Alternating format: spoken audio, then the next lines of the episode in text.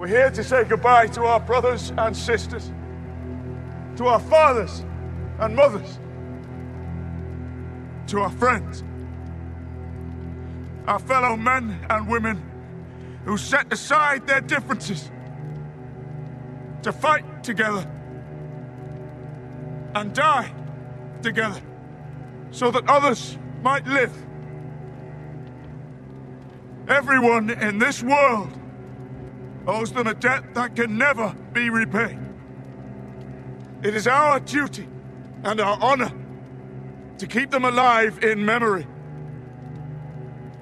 for those who come after us and those who come after them for as long as men draw breath. They were the shields that guarded the realms of men. And we shall never see their light again. Está começando mais uma edição do Podcasteros. Eu sou a Ana Carol Alves e hoje recebemos Angélica Hellish. Olá, Jon Snow, não abandona o seu pet não, seu menino. Rafa Bacelar. E aí, galera? E Marcos Noriega. Opa, tudo bom? Furo de roteiro! The Last of the Starks, episódio escrito por David Benioff e Dan Wise e dirigido por David Nutter. Encham seus canecos para celebrar e também para chorar. Hoje a gente começa comentando as cenas em Winterfell.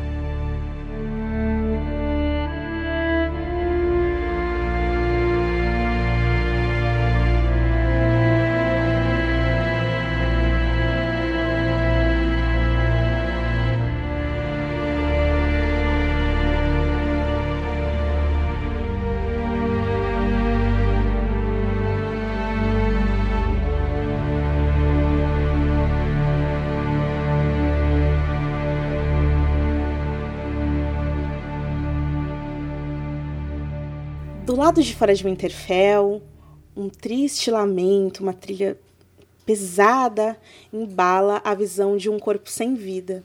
E conforme a câmera vai deslizando, a gente vê que é Sir Jorah Mormont.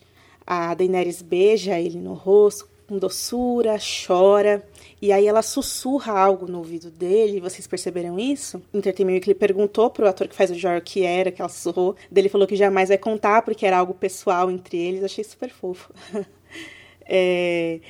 E, cara, é um desfile de, de, despedidas esse episódio. Tem muitas cenas de despedida. São, é um episódio cheio de despedidas, um episódio muito dramático nesse sentido. A gente mal se recupera de ver a cena da, daquele Jorah sem vida, a pele azulada, é, é, é, bem gráfico. A gente vê a Sansa chorando pelo Tian, ela tira o próprio broche do, do vestido e coloca no peito dele. E conforme a câmera vai mostrando os personagens, a gente vê que quase todos eles exibem pequenas cicatrizes no rosto. A Arya com o olho todo machucado, o John, o Sam, a Brienne com a cara bem machucada e o fantasma que tá, além de todo machucado, é, sem uma orelha. Então a gente vê centenas de, de piras funerárias se alinhando pela extensão das terras dos Starks. E então o Jon Snow começa a proferir um, um discurso muito poderoso, inclusive a voz do Kit Harington uma voz forte presente, e ele fala: Estamos aqui para nos despedir dos nossos irmãos e irmãs, nossos pais e mães,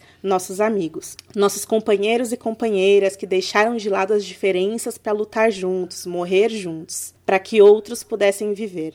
Todos neste mundo têm com eles uma dívida que jamais poderá ser paga. É nosso dever e honra manter viva a memória deles, para aqueles que vierem depois de nós e para aqueles que vierem depois deles, enquanto os homens estiverem respirando. Eles foram os escudos que protegeram o reino dos homens. Nunca veremos iguais a eles novamente. E aí, com tochas nas mãos, a gente vê Dani, John, Sansa, Arya, Tormund, Verme Cinzento, Sans seguindo para acender as piras. E aí a gente vê a área olhando o corpo dilacerado do Beric Dondarrion pela última vez. O Sam observando o Ed doloroso. O John vendo a Liana, aquele corpo pequenininho dela. E a Dani e o John então se olham com tristeza e, a, e aí as piras são acesas. Melhor cena do episódio. Muito bonita, muito tocante, muito bem conduzida, muito bem orquestrada. Né? Começou muito bem o episódio, né? É a parte heróica, né? Os, os, os mártires da guerra, né? Se eu não me engano, esse discurso é bem parecido com o discurso que o Aemon dá depois da batalha da muralha contra o Mance Raider. O, o Sam também, quando o Aemon morre, eu acho, ele fala We shall never see his like, alguma coisa assim. A ideia do episódio é a gente ter esse momento de reflexão, né, de homenagem. E a gente segue para o salão de Winterfell é uma cena muito curiosa que começa de uma maneira muito particular, em um silêncio esquisito, todo mundo desfrutando de um banquete que aparentemente eu acho que é um banquete farto, né, para a situação de inverno que eles se encontram e com, enfim, né, o norte separado do reino. Mas é isso que a gente vê, o banquete sendo oferecido pela casa Stark, os empregados servindo a todos, a gente vê que o local tá lotado de gente, muitas velas acesas, muita comunhão. A Daenerys séria, olhando para o horizonte, enquanto o John, o John observando ela, tentando, né, é, até um pouco inseguro de ver que ela não tá bem. E na mesma mesa que eles estão a Sansa, o Bran, o Tyrion, o Varys. E aí a gente começa é, as, os conflitos com o Gendry procurando pela área. Ele tá ali dividindo o alimento com o Sandor, Sandor Clegane, e o Sandor meio que xinga ele, porque é, ele tá pensando em ficar com a área enquanto tem cheiro de corpo queimado ainda pelo castelo. E aí o Gendry se levanta para encontrar a área. E aí ele se levanta e aí a gente ouve Gendry. É legal essa parte do silêncio porque a única pessoa que tá comendo assim é o, é o cão de caça, né? tipo... É o tiozão que só come, bebe e enche a paciência dos outros no banquete ou na festa de domingo, né? É assim todo mundo para tudo e fica só aquele barulho dele lá, com a galinha dele. É, e então ela fala: É, você é Gendry, filho do Robert. Seu pai tentou me matar, cara. Seu pai era doidão, você sabe disso, né? E aí ele fala: Cara, eu era eu sou o bastardo, eu fiquei sabendo dele depois, muito tempo depois, não tem nada a ver com isso, desculpa tal. E aí a Daenerys fala: Cara, você não quer um assento em Ponta Tempestade? Alguém sabe se tem alguém lá? E ninguém sabe responder. É um momento super esquisito, eu acho, particularmente, porque alguém deveria saber, né? E, enfim, ela oferece muito generosamente legitimar o Gendry como o único herdeiro do Robert. E aí todo mundo, oi, como assim? Aí o Davos se levanta e brinda ao Lord Gendry Baratheon, de Ponta Tempestade. Todo mundo se levanta e saúda com alegria ao Lord Gendry. É uma confraternização essa, essa, esse lance dela chamá-lo e apontar o fato do pai dela ter, o pai dele, né, ter tentado matá-la, já é uma coisa que te deixa meio tenso, né? Mas acho que a gente vai conversar um pouquinho mais sobre isso, né? Como o pessoal tem é, roteirizado a personagem dela para parecer uma coisa meio sinistra, né? Eu lembro quando eu estava assistindo, eu falei, caramba, né, meu, será que ela vai brigar com ele e tal? Mas ela acaba com esse tom começa com um tom sério e depois ela vai e dá para ele ponta tempestade, né? Então, então é, é, sinistro. E outra coisa que eu achei estranho nesse salão também é que não tem pessoas, é, muitas pessoas do lado dela, né? É por isso que tem esse lance meio de isolamento também, porque não deveriam ter alguns do Trax, né? Já que tem remanescentes, né? nessa sala também. Eles também gostam de beber e de festejar, é, né? A Missandei e o Verme Cinzento estão na cena, eles estão à, à, direita na mesa.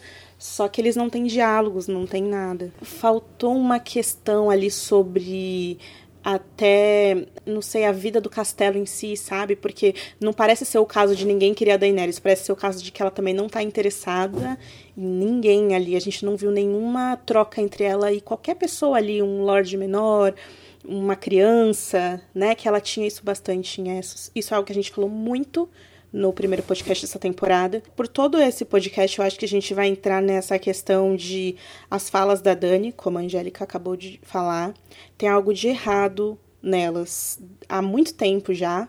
Eu acho que começou a piorar no momento em que ela pisou em Westeros.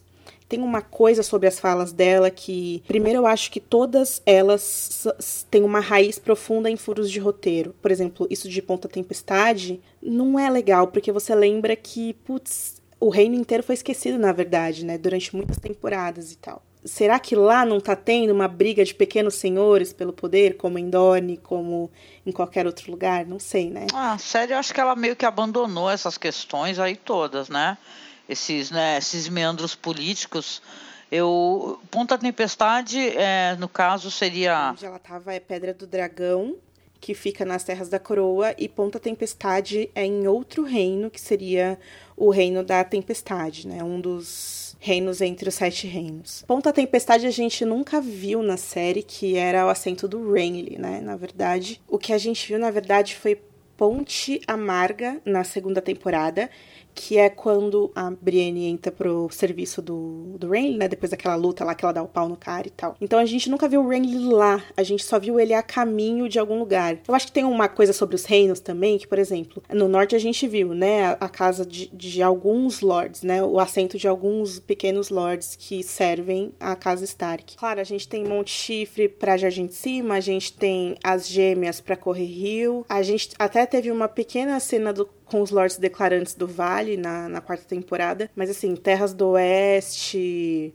é, Terras da Tempestade, a gente não teve muito. E assim, na verdade, se comparado com os livros, isso não é nada, porque nos livros a gente sabe de cada senhor, de cada família, de cada castelo. E isso deixa a história muito mais interessante. Na série, infelizmente, a gente não tem como ter, porque o elenco teria que ser infinito e gigantesco. Eles até citam bastante Porto Branco nos episódios, né? Mas a gente não vê os Manderly. É, eu, li, eu li uma review do episódio, né? Que a, autora é até aquela do Fandom Mentals, que, que faz uns reviews bem engraçadas. Ela fala que essa pergunta sobre quem é o senhor de Ponta Tempestade foi meio meta, de quando os caras estavam lá escrevendo roteiro, eles perguntaram e ninguém sabia. E eles decidiram colocar isso na série. Bom, é, nos livros, o senhorio de Ponta Tempestade também ele é bastante discutido, né? Depois que o Stannis ele toma o castelo, ele deixa alguns homens lá, acho que 200 homens, é, para manter o castelo sob o comando do Gilbert Ferry. Após a derrota dos Stannis na Batalha da Água Negra lá, é, o Gilbert e a guarnição continuam guardando Ponta Tempestade em nome dele, mas no quarto livro ela é cercada por uma força dos, dos Tyrell, que é liderada pelo Mace. É, só que quando a, Mar a Marjorie é presa pela fé do Sete, o Mace ele abandona e deixa só uma força simbólica lá com o Rowan para continuar o cerco, né? Mas o castelo continua sob o comando dos homens de lá. É, em uma amostra do último capítulo, do, do, último livro, é revelado que a Companhia Dourada tomou Ponto Tempestade, né? Em nome do Aegon Targaryen, que é o, o Grifo, o filho do, do jovem Grife. Jovem Grife.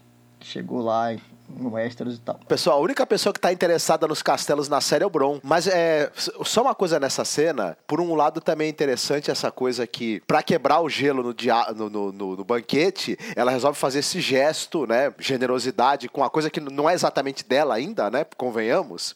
E você percebe que é, é uma coisa muito utilitária. Ela não tem nenhuma simpatia verdadeira pelo, pelo Gendry. E você percebe até o sorriso que ela.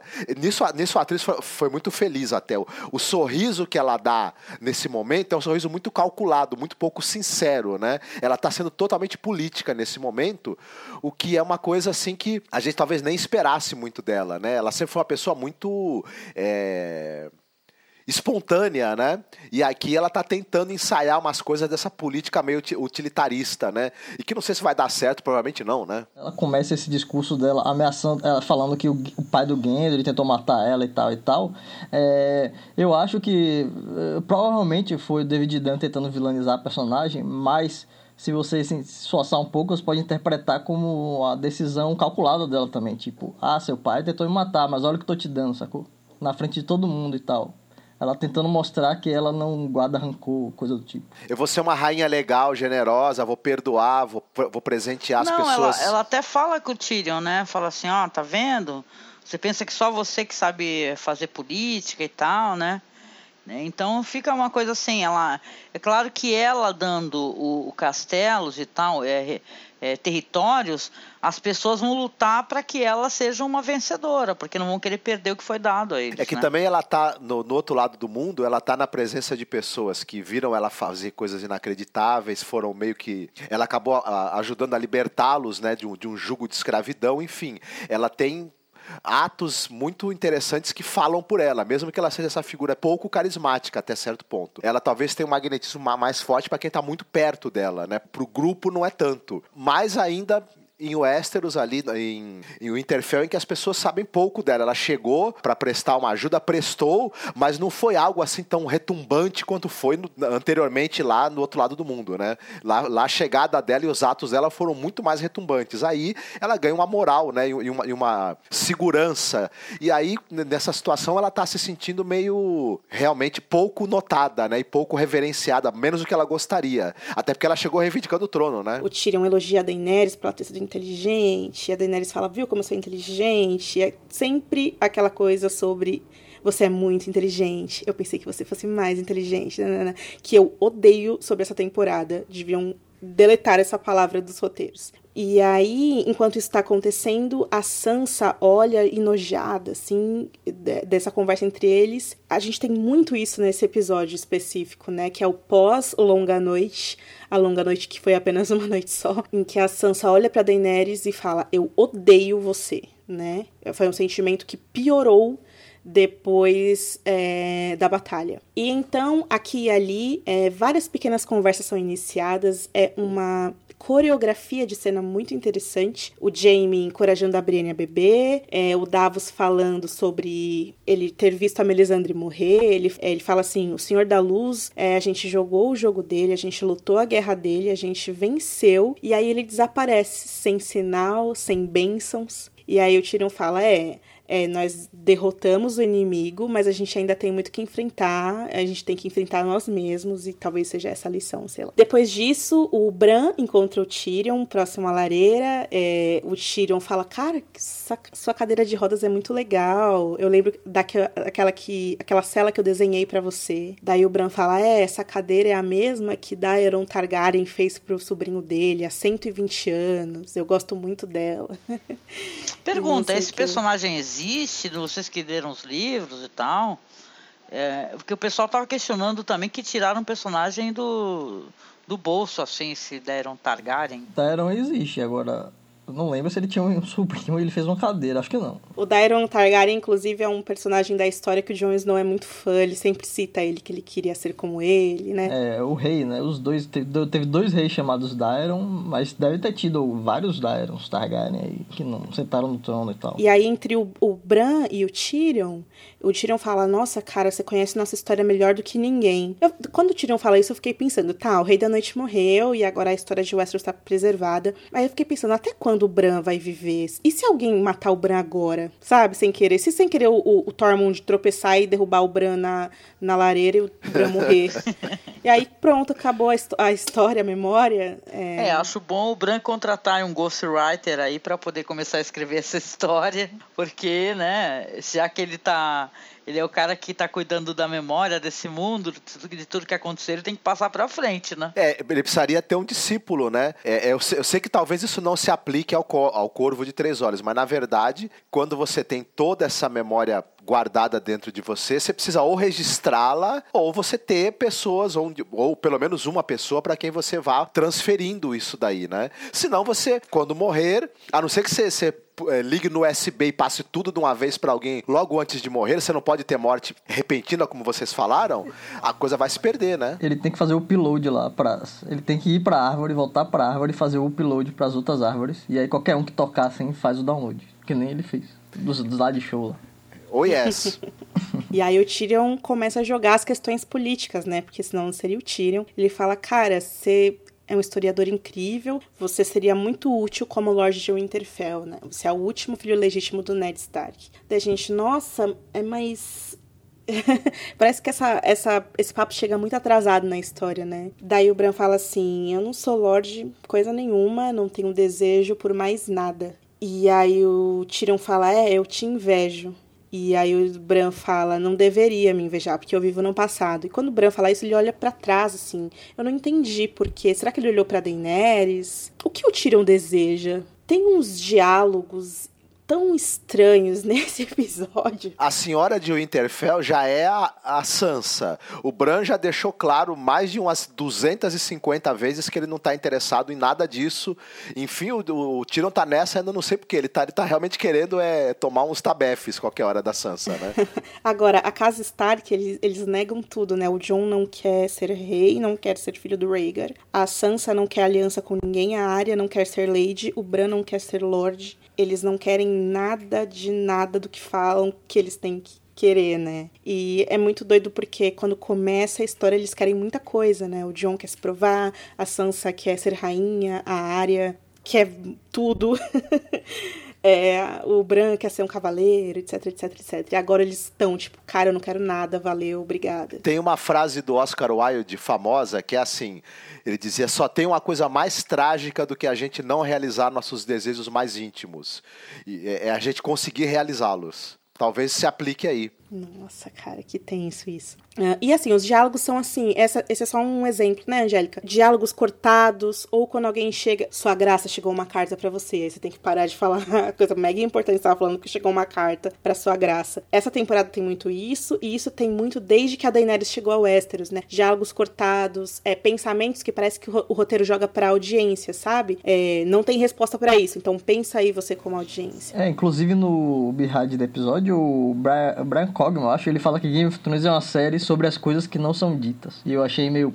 É, nossa, esse insight do episódio deles no final é a maior furada, né? E, e da pobreza entrecortada o tempo todo, né? Pra gerar um suspensezinho barato, né? de quem não está entendendo sobre o que está falando, ou de quem quer fazer um fanservice, mas no final, sabe, não entende questões muito profundas, entendeu? Que são até quase óbvias, entendeu? É muito complicado, porque a gente está falando de uma história que é baseada com ponto de vista, Angélica. Então você anda nos pés da Sansa da área, do Bran, você vê pelos olhos deles, você tá dentro da cabeça deles. A Sansa, talvez ela seja o maior símbolo do porquê é, eu ainda acho que a Daenerys, é, apesar de tudo, a Daenerys, ela e o Stannis foram os mais prejudicados com a adaptação, porque a, a sensação que eu tenho é que eles não entenderam os personagens, assim. É, a, a Sansa, por exemplo, tem uma questão dela que é muito evidente nos livros, que ela pensa uma coisa e faz outra. Na série é o oposto. Tipo assim, você consegue ler a Sansa, qualquer pessoa consegue ler a Sansa, entendeu?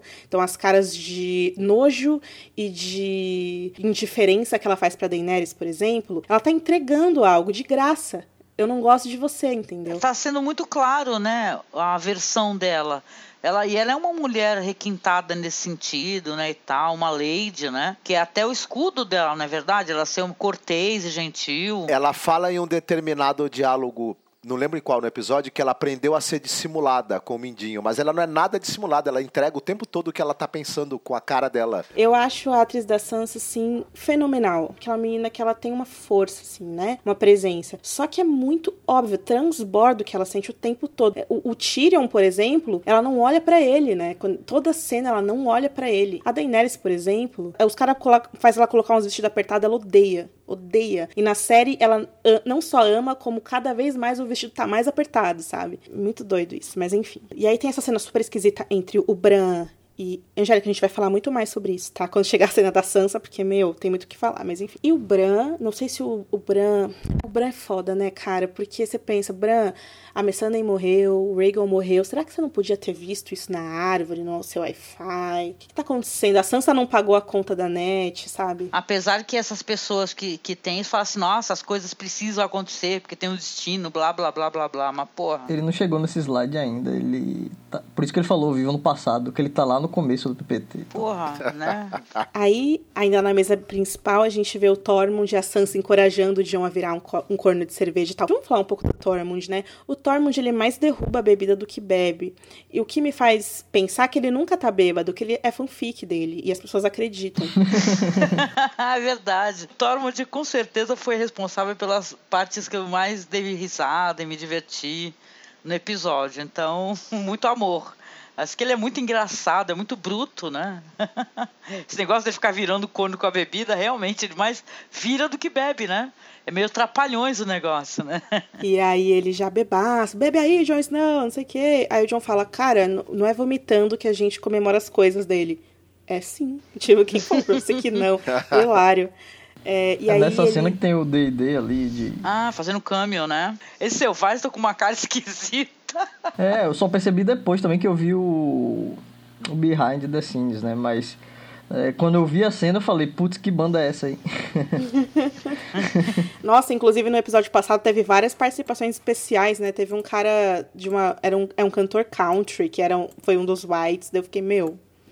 O que, que isso tem a ver? Mas enfim.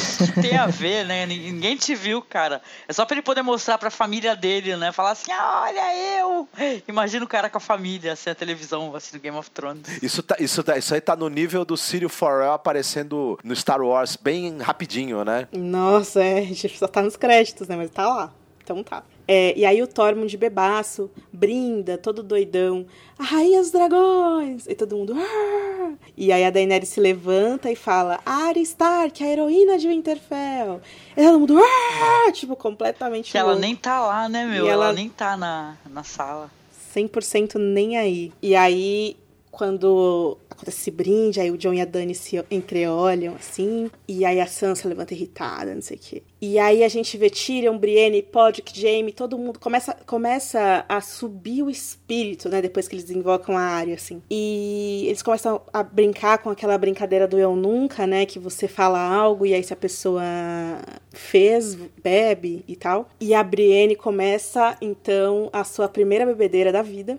Tem essa coisa do cavaleiro não querer beber pra ficar sempre alerta, né? Ela é muito certinha, ela é muito cristã, né? E enquanto isso, Tormund e os selvagens é, começam a louvar a valentia do Jon Snow. E aí o Tormund começa um discurso muito, muito é, injusto, né? Ele fala: Eu vi é, o Jon montar aquela coisa, é, é por isso que a gente concordou em seguir ele. Esse é o tipo de homem que ele é. Ele é pequeno, mas é forte. Ele se aliou ao inimigo e foi morto por isso. E subiu em um dragão e lutou. Que tipo de pessoa que sobe em um dragão? É um louco, é um rei, todo mundo. E tal. E aí a Daenerys ouvindo aqui, tipo, meu querido, eu pessoalmente, com o meu dragão, atravessei a muralha pra salvar a sua bunda. E você vem falar isso do outro que montou o dragão duas vezes, sabe? Ela não fala isso. Na verdade, eu nem sei se os roteiristas lembraram disso na hora que eles escreveram isso. É, que é a cena do, do, do copo, né, gente, de café, inclusive, essa cena aí. Starbucks. Ela devia estar pensando, sei lá, né? o dragão que esse cara aí montou uma, uma ou duas vezes, eu choquei o ovo dele, seu palhaço. Nossa, mas Ah. essa é a história da nossa vida, meu querido. Nós mulheres é assim, a gente realiza coisas maravilhosas, aí o cara fala qualquer coisinha, nossa, olha como esse cara é foda. É, gente, é difícil mesmo, né? É, é fácil você se relacionar com isso aí. É com tristeza que ela ouve isso. Esse é um episódio muito triste pro personagem da Daenerys. Eu tenho algo pra falar sobre isso, mas eu vou falar depois. E ao lado dela tá o Varys. E conforme ele ouve a maneira como Jon Snow inspira aquelas pessoas, ele começa a ficar com um olhar estranho e tal. E a Daenerys vai olhando pra todo um salão, uma montagem muito, muito interessante. Ela vai observando um a um, todo mundo se divertindo, bebendo junto, família, amigos de longos anos e ela que acabou de chegar ali sozinha. E aí, meio irritada, assim, ela levanta, sai do salão e aí o Varys só olhando, bem estranho pra ela. É, eu no lugar dela não sairia, beleza? Porque assim, né? Aí é uma atitude que mostra fraqueza, né? Se ela tá se sentindo isolada, né? Parece marra, né? Ó, pre- se a gente, a gente tá falando de guerreiros, de uma menina que sobe no dragão e voa com a roupa toda queimada, entendeu? Tem uma leitora do site, a Caroline. Esses dias ela fez uma lista de coisas que a Daenerys já fez na série. Especificamente na série, e que as pessoas não esquecem de coisas ruins que ela já fez. Como queimar viva a Mirri Masdur. Ela trancou num cofre ex-aliados. São coisas que ela costuma fazer com, com quem ela considera inimigo, né, na série. Tipo, é igual que a Cersei fez com a Elaria, é igual. Tinha uma parte lá na segunda temporada em que ela falava: é, Eu não sou uma mulher qualquer, é, meus sonhos se tornam realidade. É, o texto que a roteirista Vanessa Taylor fazia na época e que era muito criticado na época, né? E que eu sempre tive a sensação de que a gente que os caras faziam ela daquele jeito para libertar ela depois, sabe? Para libertar ela de si mesma, que, que ela tivesse mais tarde uma concepção mais madura, ainda que violenta, ainda que, que cheia de ego, né? Que a pretensão dela ao trono traz. Eu achei que ele fosse levar a gente para um lugar que fosse muito esquisito, humano, falho, mas mais do que isso. A gente tá falando de uma história em que pessoas são colocadas em situações limites e fazem coisas horríveis por isso. Theon Greyjoy, Arya Stark, Jaime Lannister, Daenerys, Cersei, Tyrion, mas a Daenerys já fez coisas horríveis. Essa bagagem que ela tem, ela não deveria ter medo e não se sentir menor do que ninguém. E ainda assim, por que que ela se sente assim. Não, e uma coisa, né? A, a gente tava falando do discurso do Tormund, né? Esse cara é foda, esse cara morreu e continuou lutando, é, voltando para lutar, né? Só que, cara, a Daenerys morreu também. Porque o que ela passou foram mortes, cara. Ela, ela foi queimada junto na pira funerária do marido dela. Ela saiu do meio do fogo no, no lá na em Vais do Track, né? Onde tem a, as senhoras lá e tal, as Porra, são mortes, gente. Só que ela sobreviveu às mortes, entendeu? Também, tá, ela também ressuscitou mais de uma vez. Se é para falar em coisas é, fodas, assim, que o pessoal. É que eles não têm a mínima noção, né? Do que ela realmente passou, né? Agora que ela fez coisas terríveis, fez, porque é assim, é uma trajetória, entendeu? Que o personagem tem.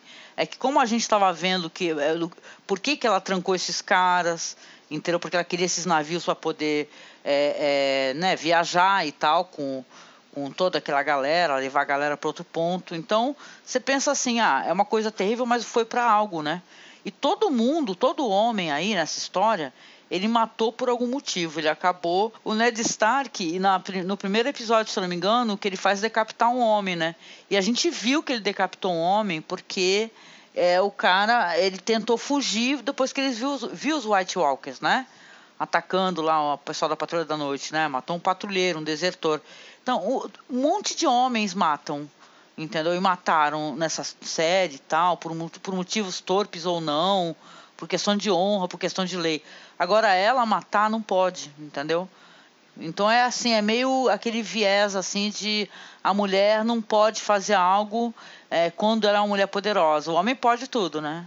Não é meio assim? O que você acha, Ana? Eu acho que é isso aí mesmo. E eu acho que é, é tão visível. E é muito estranho, porque os caras fazem a Daenerys fazer essas doideiras, e aí nesses vídeos, tipo, dentro do episódio, eles falam, nossa, porque a Daenerys, ela é, é determinada, ela tem uma motivação, ela é destinada, ela é a única que pensa nisso, que pensa nas pessoas, etc, etc, etc. Eles falam isso sobre ela, mas aí na cena é, é como se os roteiristas tivessem a, a ideia de que eles entendem a, a a importância dela, o valor dela. Só que, só que na cena a ideia é mostrar que naquele mundo ela não é valorizada. Só que eu não, eu não acredito que a rainha dos dragões chegaria no norte e ninguém da população inteira do norte teria curiosidade, uma curiosidade, uma criança, uma, um velhinho, sabe? Um selvagem ter um pingo de curiosidade para saber mais sobre ela. Não me parece o caso dela ser o tipo de líder, até a presença dela ali é inalcançável, inacessível, né? Então, tem algo muito, muito esquisito nisso tudo, Angélica. Vocês entendem que, assim, até os personagens que rodeiam ela acabam sendo inconsistentes, né? Então, Tyrion do nada fica burro, o Varys do nada acha que ela não tem mais valor, depois de não ter feito nada para ajudar ela, e aí ela perde tudo né? A Brienne e o Tyrion, eles começam ali a trocar piadas, segredos, risadas. Ah, você dançou com o Renly? Ah, você já foi casado antes. E todo mundo fica olhando pro Jaime, tipo, pô, Jaime, você é uma fofoqueiro. Perguntando nossos segredos para todo mundo. Ou pro Podrick, né? Enfim, até que o Tyrion pergunta, é, Brienne, você é virgem? E aí a Brienne, putz, cara, você passou 100% do limite, tchau mesmo, vou pro meu quarto. É, eu achei. A única coisa engraçada nessa cena é que quando ele, ele pergunta essa pergunta de mau gosto, né, pra ela, quem bebe é o Podrick, né? Vocês viram? É, é o lance dele. Ao ver que a Brienne levantou, Tormund fala: agora chegou minha vez. Chegou minha vez de ir lá contar uma piada que vai fazer ela me amar. Vai ser agora. E aí ele fala: galera, galera Matei tanto White lá, queria saber quem foi que fez cocô nas minhas calças. KKKKKK. E todo mundo tipo, oi? Muito sexy ele, viu? Muito sexy. Oi, o que, que é isso? E aí, sem paciência nenhuma para aqueles homens, a Brienne vai embora. E aí o Jaime segue ela. O Tormund ia atrás dela, né? Só que o Jaime levantou e tipo, impediu a passagem, né? E aí as conversas continuam. O pódio que paquera as menininhas lá, não sei o que lá. Enquanto isso, a gente tem a cena do Tormund que começa a chorar, né? Porque a Brienne não quer ele e tal. Me ajuda, Clegane. Ela não me quer. Cara, isso foi engraçado. E começa com ele, os olhos rasos de lágrima poxa vida, eu tô há tanto tempo, né? Algo assim, paquerando, e ele chega e, e tal, aí vai abrindo a cena, né? Vai abrindo, pra quem que ele tá falando? Logo a pessoa mais, né? Não sociável, né? Do mundo, né? O Clegane é muito interessante, porque toda hora que todo mundo faz um brinde, tipo, a rainha, área, er", aí só mostra, corta pro Clegane ele, tipo, que merda, que brega, sabe? É, quando o Gender é nomeado Lorde, acho que ele até faz assim com a cabeça, ele Tipo, que merda. Grande merda. Imagina um programa Conselhos Amorosos de Sandor Clegane. Você manda uma cartinha, ele, ele lê a tua situação amorosa e responde. Ia ser um sucesso, viu? Nossa. E aí o Tormund lá chorando, não sei o que lá. E aí chegam umas moças interessadas neles e tal. E aí o Tormund sai com uma delas. O Tormund chora por cinco segundos. Aparece. Eu, dei tanta risada aqui em casa, gente. Ela fala, eu não tenho medo dos selvagens. Aí o Tormund mas deveria ter. Deveria ter. E aí, o Clegane, ele é bem escroto com uma delas e tal, enfim, sei lá. E aí a Sansa tá olhando ele ali de longe e ela se aproxima. E é muito engraçado porque quando ela senta para conversar com ele, no, no fundo da, da cena tá o Podrick com duas, assim, né? E eles saem assim. Meu Deus, gente, gente. Eu acho que é que o, é que o cão enxotou, né? Aí... É, negócio assim, tipo, entendi. O pódio que transa, ok. A Sansa e o Clegane começam a conversar e tal. E ele fala pra ela, cara, você nem conseguia me olhar, nem me encarar, você lembra disso? Daí ela fala, isso foi há muito tempo, desde então eu vi muita coisa pior que você. É, mas sabe, eles receberam o que eles mereciam, eu me certifiquei disso, né? O Ramsey recebeu o que ele, o que ele merecia. Ele fala, como? Daí ela responde, hounds, né? Cão, igual a ele.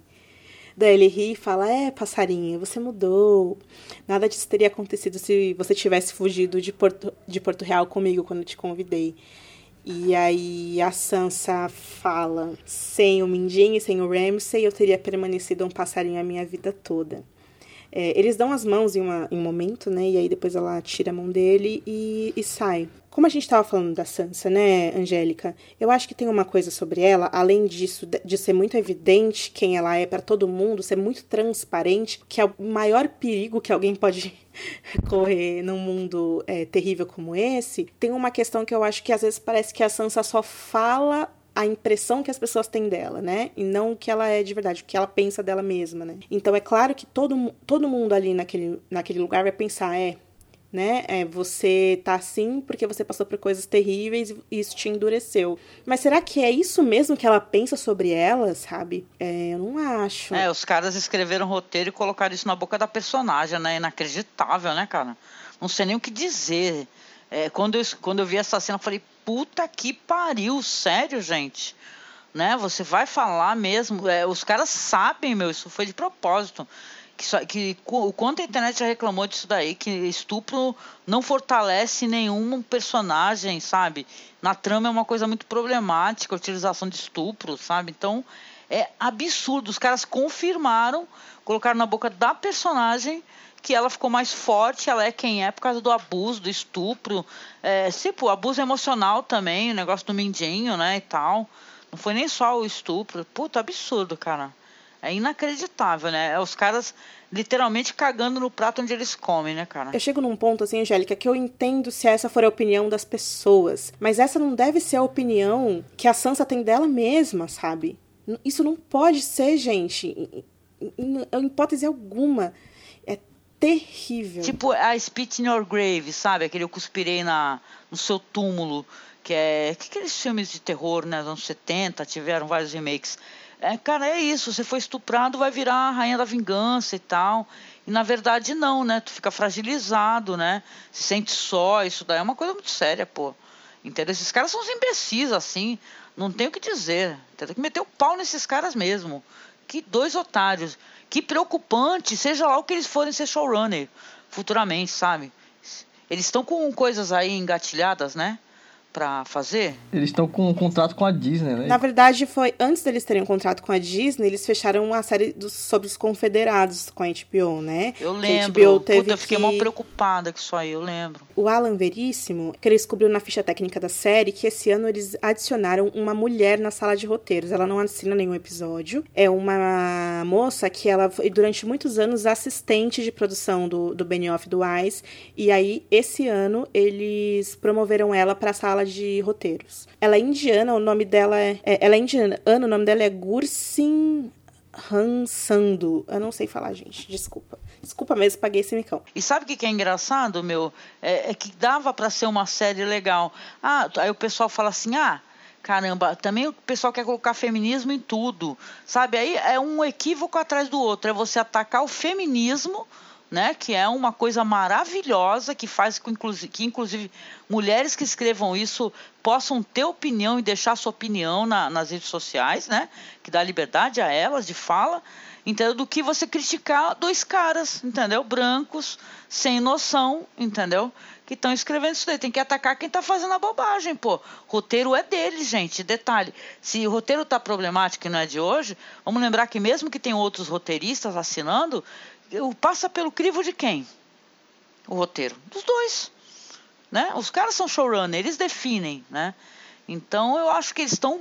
Parece de propósito. Para mim, parece uma porrada proposital. E até do ponto de vista da, da, da relação interna ali mesmo, né? Da Sansa falar isso pro cão, que é um cara que, tipo, salvou ela de um estupro na segunda temporada. Quer dizer que você só fica forte. Essa série, ela prega isso. Você só fica forte se você passar pelo inferno entendeu? Você tem que passar pelo inferno. Né? Ou seja, está romantizando o sofrimento miseravelmente. Uh, voltando para as cenas de Winterfell, do lado de fora tá todo mundo bem, bem, bem louco bêbado, brigando, se amando, tem gente se pegando, brigando, rindo. Eu tive a impressão, na cena de abertura, que eles mostram parte do castelo dentro de Winterfell, que tá meio destruído, assim, né? É, tem umas madeiras quebradas e tal. Mas o lado de fora, ele meio que tá incólume, assim, né? Tanto da abertura, né, quanto da, dessas cenas que a gente vê em Winterfell. Eu pensei que, que a gente ia ver torres quebradas, coisas queimadas mas não foi o caso. Os Whites, eles realmente não foram. Quer dizer, mataram muita gente? Sim, mataram muita gente, mas. O castelo tá vivão lá, tá ok. O que, que eles fizeram com todos aqueles corpos de Whites? Porque tudo bem, os, os White Walkers se viraram gelinho de, de caipirinha. E os Whites? Uma situação meio Walking Dead, né? Que eu acho que é o que eles não queriam, transformar a série em Walking, de em Walking Dead. Mas eu fiquei imaginando, imagina aquele monte de cadáver espalhado por toda por todo o norte. É, e aí, tipo, o sangue, né? Eles iam se decompor nos rios, sabe? E que isso pudesse trazer doenças, entende? É, eu fiquei pensando nisso. Eu também. É, essa parte de fora de Interfell que a galera tá lá bebendo é o que os caras do governo acham que é a universidade pública brasileira. a famosa balbúrdia. balbúrdia. Ai, meu Deus. E aí o Gendry finalmente encontra a área. Ela tá lá treinando a pontaria dela. E ele tá muito ansioso para falar com ela. E ela tá bem mais interessada ali no arco e flecha e tal. Essa concentração nesse arco e flecha ficou meio que sugerido que a gente vai ver ela fazendo alguma coisa nesse sentido no próximo episódio, né? E aí ele fala: Cara, você não sabe, eu fui legitimado, Lorde de Ponta Tempestade. E aí a Arya fica super feliz e beija ele. E aí em seguida, quase que instantaneamente, ele se ajoelha, fala: Eu te amo, você é linda, é, eu quero muito me casar com você, é, te levar pro sul. Vamos! Faz lá sua mala, a gente vai agora. Ela se ajoelha também, né? E aí ela fala: Você vai ser um senhor maravilhoso, tenho certeza, e qualquer lady vai ter sorte em te ter mas eu não sou uma, eu não sou uma lady, eu nunca fui. E aí ele, putz, que fora, que micão e tal. E enquanto ele tá pensando, ela volta a tirar lá o flecha dela, tipo, nem aí. Eu lembro daquela conversa com o Ned quando ela era pequenininha, o Ned sentado na escada com ela, falando assim: ah, um dia você vai casar, vai ser uma lady, vai ter o seu próprio castelo. Ela, não vou ser lady. E olha só, né? Não tem a menor intenção. Vibrei nessa cena, né? Esse negócio desse destino da mulher, que é o casamento, né? E ela não ser favorável a isso, ela querer ter, traçar o próprio destino dela. Achei muito bom. Naquelas palestras de coach sobre foco, podia colocar esse, esse vídeo da área. Daria certo, né? Eu acho que é muito triste, triste, triste ele não saber quem ela é. É muito triste isso, tipo, cara, que você acha mesmo? Você tá maluco? E também o que eu acho bem triste, tem uma cena da terceira temporada que ela fala: "Por favor, vamos comigo, não me deixa sozinha. Eu sei que você quer trabalho, mas tem trabalho lá com o Rob, meu irmão também. Vamos, eu posso ser a sua família", né? E ele ignora ela. E agora quem dá o fora é ela. Um beijo. Parece que o jogo virou, hein? Oh, yeah.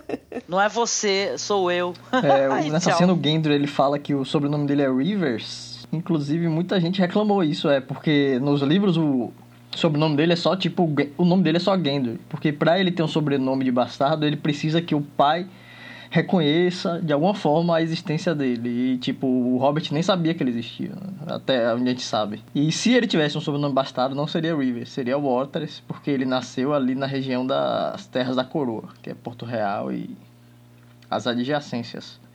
Então, acho que foi bem um erro dos roteiristas aí mesmo. Nunca o Robert fez menção né, da existência dele, mas é, havia esse boato, né, conhecido por, por talvez até bastante gente de que existia esse bastardo, tanto é que depois ele foi perseguido né, pela própria Cersei, né, queria dar um fim no, no dito cujo. Sim, sim. Inclusive no livro tem é, uma bastarda do Robert, a Mia Stone, que eu não tenho certeza se ela foi oficialmente é, conhecida por ele, sei lá, mas no Vale todo mundo chama ela de Mia Stone porque todo mundo sabe que ela é filha do Robert. É, poderia ser o caso do Gendry, mas da mesma maneira o sobrenome dele não seria Rivers, né? Porque para ser Rivers ele teria que ter nascido nas terras Fluviais. Exatamente. Esse é só um dos, dos furos que tem, né? Tem um outro furo lá com o Jamie, que é estranhíssimo. Vamos para os aposentos de Brienne. Ela tá lá preparando a lareira dela, a gente vê a espada dela do lado da cama. E aí alguém bate na porta. E quem é? Ele mesmo, o Jaiminho. Ele entra e ele tá já. é todo mundo bêbado, né, galera? E ele já entra todo desesperado, ele leva vinho. É, é uma, é uma coisa tão estranha isso, porque Game of Thrones nunca teve isso, né? Esses momentos que são de pura doçura, em que pessoas podem aproveitar a companhia uma das outras, sabe? Raramente isso acontece, né, eu diria, mas enfim. E ele fala, ai, eu trouxe isso aqui, esse aqui é Dornês, você vai gostar, o vinho, não sei o quê. O Jamie tem uma coisa engraçada, porque ele amou a Cersei a vida toda dele, sabe? E às vezes eu acho que ele não sabe paquerar. Acho que tem isso também, né? Isso, eu fiquei com essa impressão que o. Foi um chaveco tão feio, né, o dele, né? Um chaveco de. Ai, que calor, que não sei o quê. E é engraçado, gente, eu sei que teve gente que não gostou disso daí também, tá? Mas foi tão assim, é, gente tão despreparada. Ela, ela, porque, claro, nunca teve algo assim. E ele, porque sempre teve só a irmã, né? Porque ela sim tinha a o- vida sexual com outros homens, né? Até na série apareceu isso daí, ela com o primo, né? Mas ele era só ela, né? Eu acho que tem uma questão também dele estar meio inseguro, né? Porque ele não é mais aquele cavaleiro e tal, que era o bonitão dos sete reinos. Ele agora tá com sem mão e tá. É o, o como é que é o Cavaleiro Dourado, né? Os atores, é, tanto a Gwendoline Christie quanto o Nicolai Coster-Waldau são dois excepcionais atores. Eles passaram todos os nuances dessa situação, toda, todo, todo esse constrangimento, essa coisa de vencerem as inseguranças. O, o Jamie é um homem de quase 50 anos de idade que amou a mesma mulher a vida toda, tendo que esconder isso, né? E agora tá diante de, de toda essa coisa de um outro amor, de uma outra possibilidade e tudo. E, essa coisa, não fale, mostre, né? Que a gente fala no audiovisual. E nessa cena foi feito direitinho e com os dois atores matando a pau, né? Eles têm uma química ótima. E essa mulher é uma visão, né, gente? Vamos combinar que ela é maravilhosa, um mulherão mais alta que ele, né? E ele frágil, né? Ele, o ator até parece estar mais magro, né? E tal, né? Envelheceu, né? O ano passou, né? O tempo passou, os anos passaram. Mas ele é um homão também, então foi uma cena muito bonita. Eu, do o meu lado aqui, de fanfiqueira, né? Romântica, casamenteira, ficou, nossa, meu. É, mas a série tem um negócio de, de dar pra gente algo e tirar outro, né? É, o chaveco do Jamie pode até ser ruim, mas comparado à concorrência, né? Que é o Tormund. Porra, quem cagou nas minhas calças, né? Contra, ai, tá calor aqui, né? Ou tá melhor. É, de fato, é uma bagunça desajeitada. E aí tem o negócio de eu tiro essa blusa, não, eu tiro essa blusa, não, eu tiro minha blusa. tem um momento que o Jamie olha para ela. Meu Deus, gente, é muito bonito. E o corpo dele cheio de cicatrizes, o corpo dela cheio de cicatrizes. E aí eles se beijam todos desengonçado e tal. Enfim. E a gente não viu o que acontece, né? Porque hoje em dia os caras têm essa preocupação de não mostrar. Eu acho até que as atrizes meio que colocam o limite, né? Hoje em dia, isso eu acho que não é com Game of Thrones só. Eu acho que todas as obras, meio que as atrizes estão se colocando num, lugar onde elas fazem que elas se sentem seguras, assim, é uma questão de consentimento. E aí é isso. Enquanto tá rolando em um quarto, do outro lado do corredor também tá rolando. Porque nos aposentos do John, a Dani chega para conversar e aí o John fala: Putz, o Jorah, eu vi como você ficou mal. Ele claramente tinha muito, muito carinho por você. Daí ela fala: É, ele me amava, cara. Ele me amava pra cacete. Você não tem ideia quanto, só que eu nunca correspondi. É, eu nunca senti por ele o que eu sinto por você. E aí começa a beijação lá, não sei o quê, bem apaixonados assim. E aí em algum momento ele repele ela, né? Eu acho que ele pensa: Putz, minha tia minha tia.com. Deu ruim aqui. Ele deu uma famosa bruxada, né? Falou assim, ah, opa, parou, parou, parou. É, mas eu acho que, que nem, nem é isso. Eu acho que, pelo menos que os, os, os produtores falaram, era mais tipo, putz, a gente brigou, a gente precisa resolver isso tal. E aí a Daenerys fala, putz, cara, a DR real ela vai começar agora. Eu preferia que você não tivesse me contado isso. Eu vi a maneira com que essas pessoas te amam. Eu já vi pessoas me amarem dessa forma. Olha o texto, gente, não dá, né? É o ego lá na. Eu vi como eles te amam. Eu já fui amada assim também, tá? Não é só você. Bizarro esse texto, bizarro. E aí o John se ajoelha diante dela. Ele fala: Cara, eu não quero título nenhum, não quero nada. Eu não sei o que fazer, eu te amo. É, eu acredito em você e você sabe disso. E aí a Daenerys começa a falar em desespero, assim. É, é muito estranho porque a gente nunca viu a Daenerys assim. Ela fala: não fala nada para ninguém. Por favor, jura para mim, nunca fale para ninguém quem você é de verdade. Fala pro seu irmão, fala pro Samuel, jurar em segredo e não contarem nunca para ninguém. Senão, isso vai ganhar sua própria vida. É, e você não vai poder controlar isso, você não vai poder controlar a reação das pessoas, por mais que você esteja aqui dobrando o joelho para mim, por mais que você jure. Eu quero que as coisas voltem a ser como antes, então você tem que jurar para mim agora. Daí o John fala: Cara, eu vou ter que contar para as minhas irmãs. Daí ela fala: John, eu nunca implorei por nada na minha vida. E eu tô implorando para você agora, não faça isso, por favor. Daí ele fala: Olha, você é minha rainha, nada vai mudar isso, mas elas são a minha família. E eu acho que a gente pode viver todos juntos. Você vai ver, vai dar certo. Daí ela olha para ele e fala: Sim, isso pode dar certo. E sim, a gente pode viver junto. Eu acabei de te dizer como a gente tem que fazer isso. Essa, essa cena é uma cena muito estranha, né? Porque ao mesmo tempo que os caras têm intenção de mostrar que ela é uma que ela tá obcecada, né, e tal, né? Essa é a intenção, né, do roteiro, né? É, mostra que ela não conhece quem ele é, né? O que eu vejo é que assim, ó, eu, Angélica, Marcos, Rafa, a gente tem todos os motivos do mundo para gostar do John e da Daenerys. A gente sabe tudo que eles passaram e tal. Agora, o, o, o, o que atrai um ao outro, eu não entendi até agora. Esse, essa entrega que o Jon Snow faz de tipo, putz, eu amo essa mulher. E essa entrega que ela faz de tipo. Eu ocupo a sétima temporada inteira, cara. Toda a sétima temporada é estranha pra cacete. Aquelas cenas que Ben Dani, Ben Dani, aquilo tinha que ter sido mais extenso. A gente tinha que ter visto realmente florescer o amor, a paixão, o fruto proibido, a doideira. De verdade, sabe? A gente não viu. Todos esses, esses fatos, eles não parecem orgânicos. É, é, interessante que você, quando você tem uma narrativa que ela tá funcionando, os, os, personagens fazem coisas, essas coisas geram consequências e parece que tudo se encaixa e as coisas vão acontecendo organicamente, aos poucos vão sendo construídas. Quando aquilo acontece, você fala, não, beleza, isso aí realmente já tá lá desde trás, isso aí se armando. Entendi por que, que isso tá desse jeito. Cara, você não teve tempo de criar nem uma, um, uma uma química entre os dois. Talvez funcionasse melhor se esse sentimento entre eles não, não, não tivesse terminado num, num caso. Eles começassem a desenvolver isso, se tivesse entre eles essa revelação, que é um ponto de, de, de dificuldade muito grande, né? Você ficaria meio que torcendo para alguma coisa acontecer entre eles, apesar desse problema. Seria uma outra dinâmica muito mais interessante, né? Quando acontecesse, se acontecesse, você ia comprar muito melhor. Deveria ter deixado uma tensão sexual, né? Tipo arquivo X, entendeu? Isso, né? isso, isso é uma coisa que sempre funcionou muito bem. A, essa tensão sexual que a Angélica falou entre dois personagens, que ela acaba demorando para se realizar, isso sempre deu muito certo. Outra coisa também é uma coisa engraçada, né? O Joe Snow, em como guardador de segredos, ele é, ele é uma mistura de Leão Lobo com Nelson Rubens. Porque assim. eu não sei, que eu não conheço nenhum desses dois, mas eu tô rindo aqui.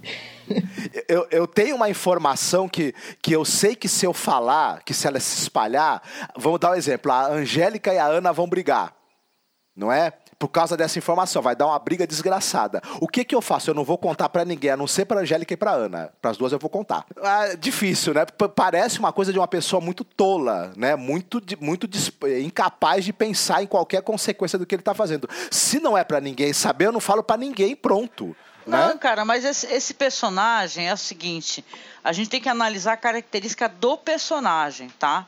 Não uma procurar uma coerência. Porque assim, esse personagem é o, o good guy, entendeu? O escoteiro, né? É o cara que chegou lá na reunião lá de Porto Real e não quis é, mentir lá para Cersei falando que se ajoelharia. Eles querem. É, é, por isso que eles estão construindo toda essa narrativa. para falar que, inclusive, ele é o cara ponderado, confiável, que, é, que, não, que, não, que ele não quer mentir, a não ser quando seja uma questão de, de segurança, como ele fez lá com os selvagens, né? Então é.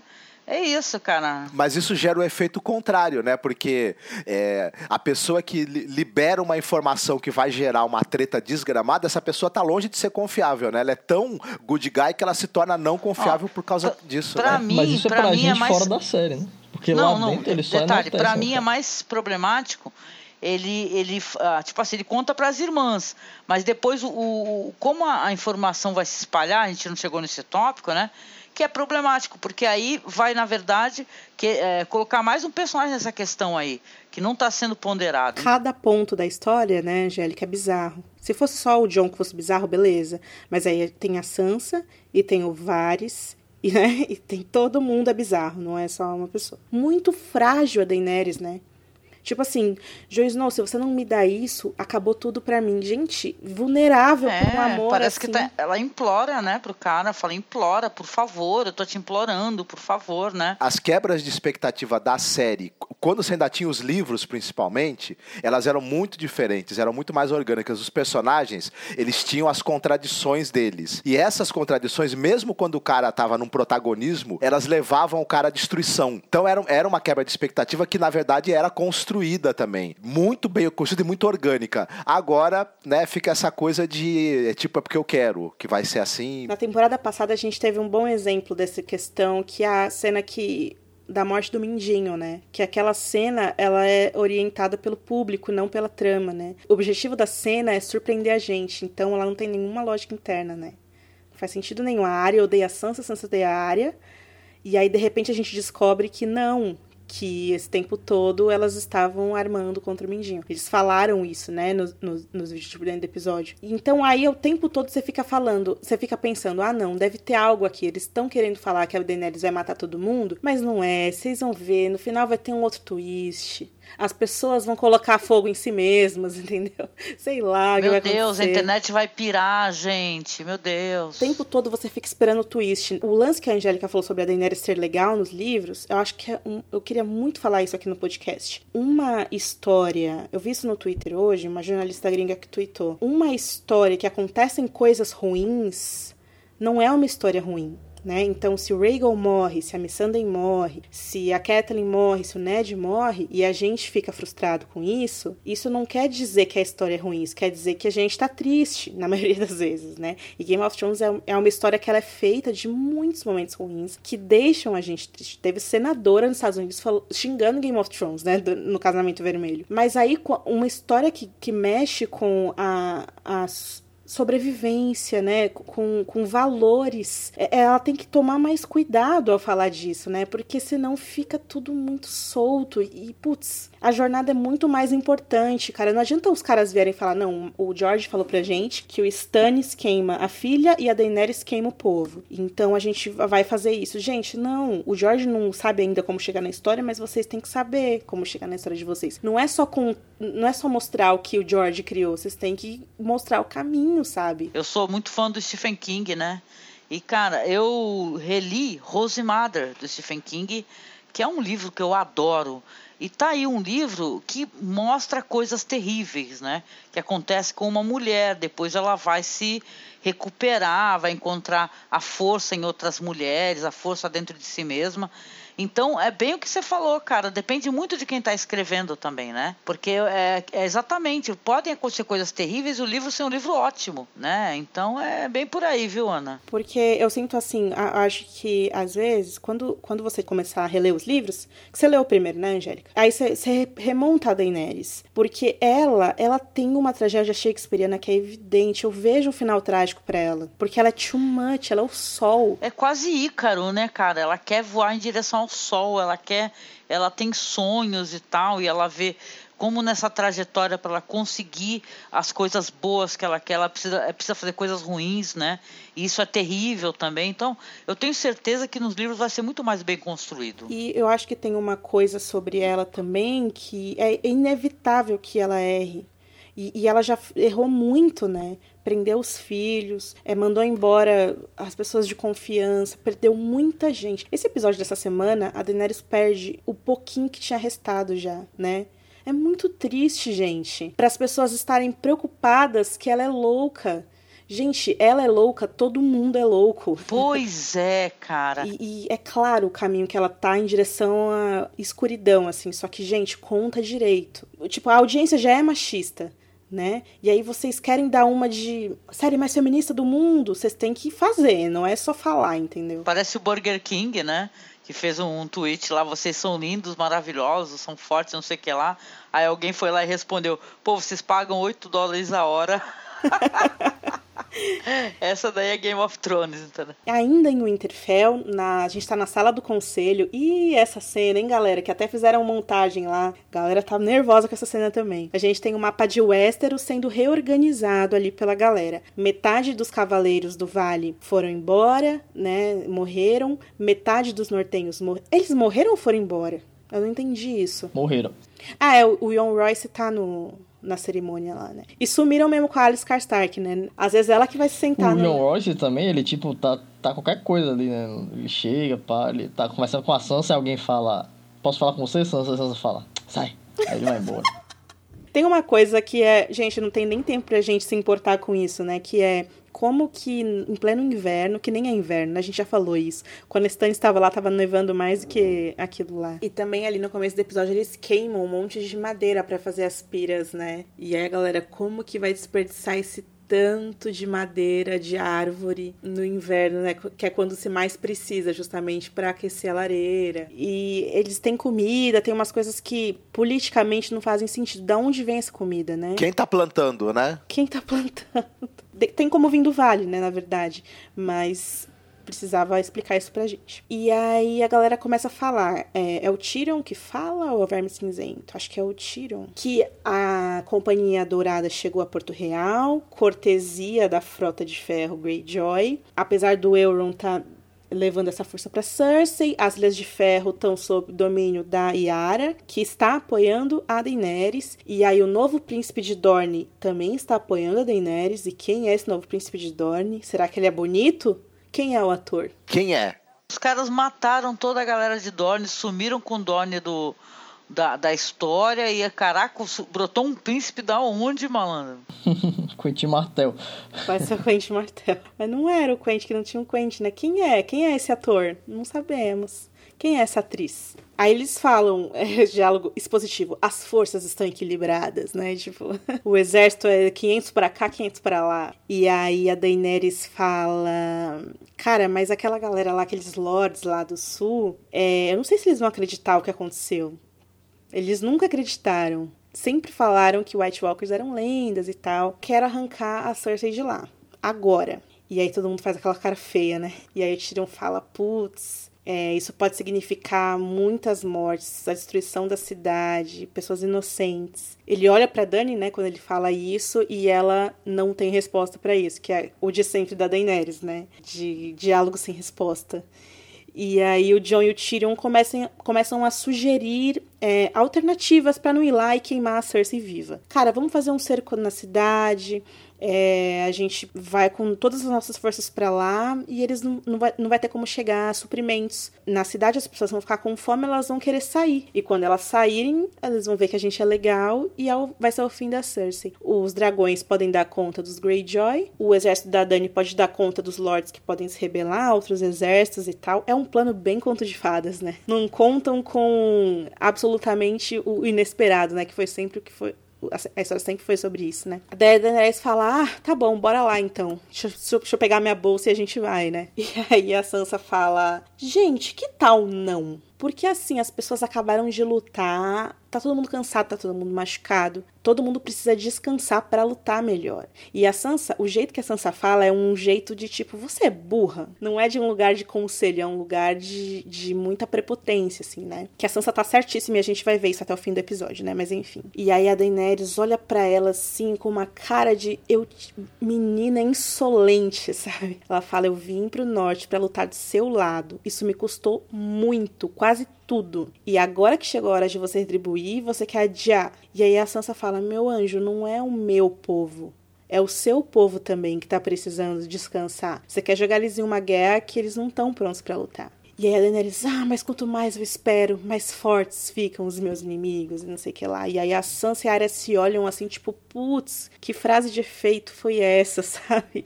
Não, não é assim que funcionam as coisas aqui em Westeros. E aí o Jon Snow fala, olha para as irmãs, tipo, vocês estão fazendo passar vergonha, sabe? Ele fala, Dani, os soldados nortenhos prometeram lutar por você, a gente vai fazer o que você ordenar, Daenerys. E aí fica aquele é. climão, né? Climão. E o tom que ele fala isso, né? Um tom de Vamos fazer o que você ordenar. Você é rainha, você decide. Derretido. Então é, putz, né? Foi muito. A emenda saiu pior do que o soneto. O John vê na Daenerys algo que ele nunca viu em ninguém, né? Tipo, alguém louco bastante como eu. Coragem e ímpeto é, acima da estratégia. Isso. E aí não dá. Tem uma questão que ele sempre é trazido de volta, né? Eu acho isso obscuro. Tem uma, uma montagem que eu vi de GIFs no Tumblr que é toda vez que ele enfrentou a morte de cara. É muitas cenas, muitas. Ele com o dragão, ele com o exército lá do Ramsay, ele em Durolar, ele com selvagens, teve muito, tiveram muitas cenas que era composição da cena, sabe? Ele no centro, preparado para o que fosse, assim. É obscuro isso aí. Mas não querendo ser chato e criticar o personagem, mas assim, ele, ele enfrentou a morte várias vezes, né?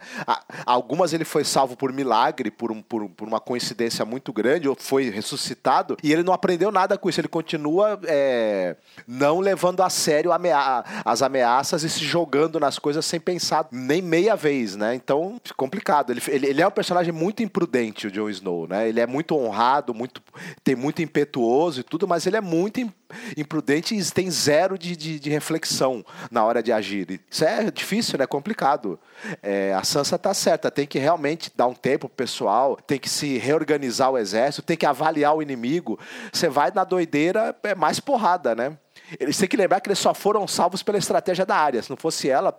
Então aí o Tirão aquele climão maneiro, né? E aí o Tyrion e o John falam assim, cara, vai o John e os soldados pela Estrada do Rei com as tropas do norte, o que sobrou dos Dothraki, dos Imaculados, aparentemente sobrou Dothraki, gente. Pois é. Dorne e os Dothraki viraram nota de rodapé, né, na história. Que eles falam sobre os dragões, darem conta dos Greyjoy e que o Euron trouxe a companhia dourada inteira e depois a Daenerys eles falam que ela esqueceu do, do Euron. Não só nessa cena, como várias cenas. Tem, tem uma montagem de vídeo no YouTube que são várias cenas. Inclusive na no temporada anterior tem uma cena que Tyrion fala, é, não, é, você não pode os navios do Euron podem estar. A frota de ferro pode estar em qualquer lugar, inclusive em vários lugares diferentes, né? Porque são vários navios. E, tipo, você voar com seus dragões sobre o mar aberto é perigosíssimo. Você não pode fazer isso sozinha. E é exatamente o que ela faz nesse episódio. Ela tá tipo lá, olha, eu vou lhe mostrar como é belo esse. Mo...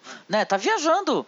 Do, é do nada, cara. Porque a mulher tá muito no alto, entendeu? Os caras estão tipo atrás do morrinho porra é essa, mano? Mas nessa cena também tem umas coisas bizarras, tipo, é, como é que você vai dividir suas forças depois de você ter perdido não sei quantos soldados e pelo menos pra mim não faz muito sentido. E é, sei lá, cara, se seu inimigo controla o mar, sacou? É, vai pela terra, sei lá. É, é, acho que é meio burrice você. Eu prefiro que. Eu preferia que fosse uma história assim. A Daenerys é inteligentíssima. Ela conheceu todo tipo de homem e mulher que você possa imaginar: líder, escravo, servo, criança, velho, jovem. E mesmo que ela tenha, sabe, a, a estratégia na, na Batalha do Rei da Noite, a estratégia na Batalha contra Cersei, mesmo que ela tenha tudo tem o, o imprevisto, entendeu? O personagem, ele tem, ele, ele tem que ser pego por um imprevisto, mas é, não esquecer, né? Agora, essa, essa coisa, ah, ela, ela, esqueceu da frota, aí fica difícil, né? Isso não é imprevisto, isso daí é o... Quem esqueceu foi o roteirista, né? Não foi ela. Lembrando que toda vez que um diretor dá... A gente já falou isso, mas toda vez que o diretor dá uma entrevista, ele fala, putz, o roteiro original era outra coisa, aí na hora a gente mudou. Então você entende que às vezes tem, tem coisas que estavam na página que não foi pra ação, pro N motivos, né? Tipo, por exemplo, o Ghost. O Ghost era pra estar na Batalha dos Bastardos. Não colocaram porque não deu. Só que, putz, né?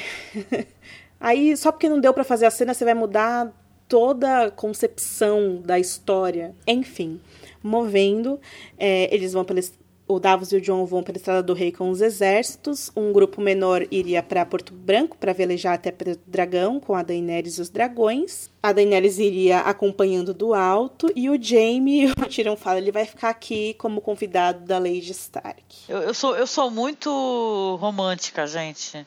Entendeu? Nesse coração aqui tem muito romance. Aí eu falei, nossa, que legal, que interessante, né?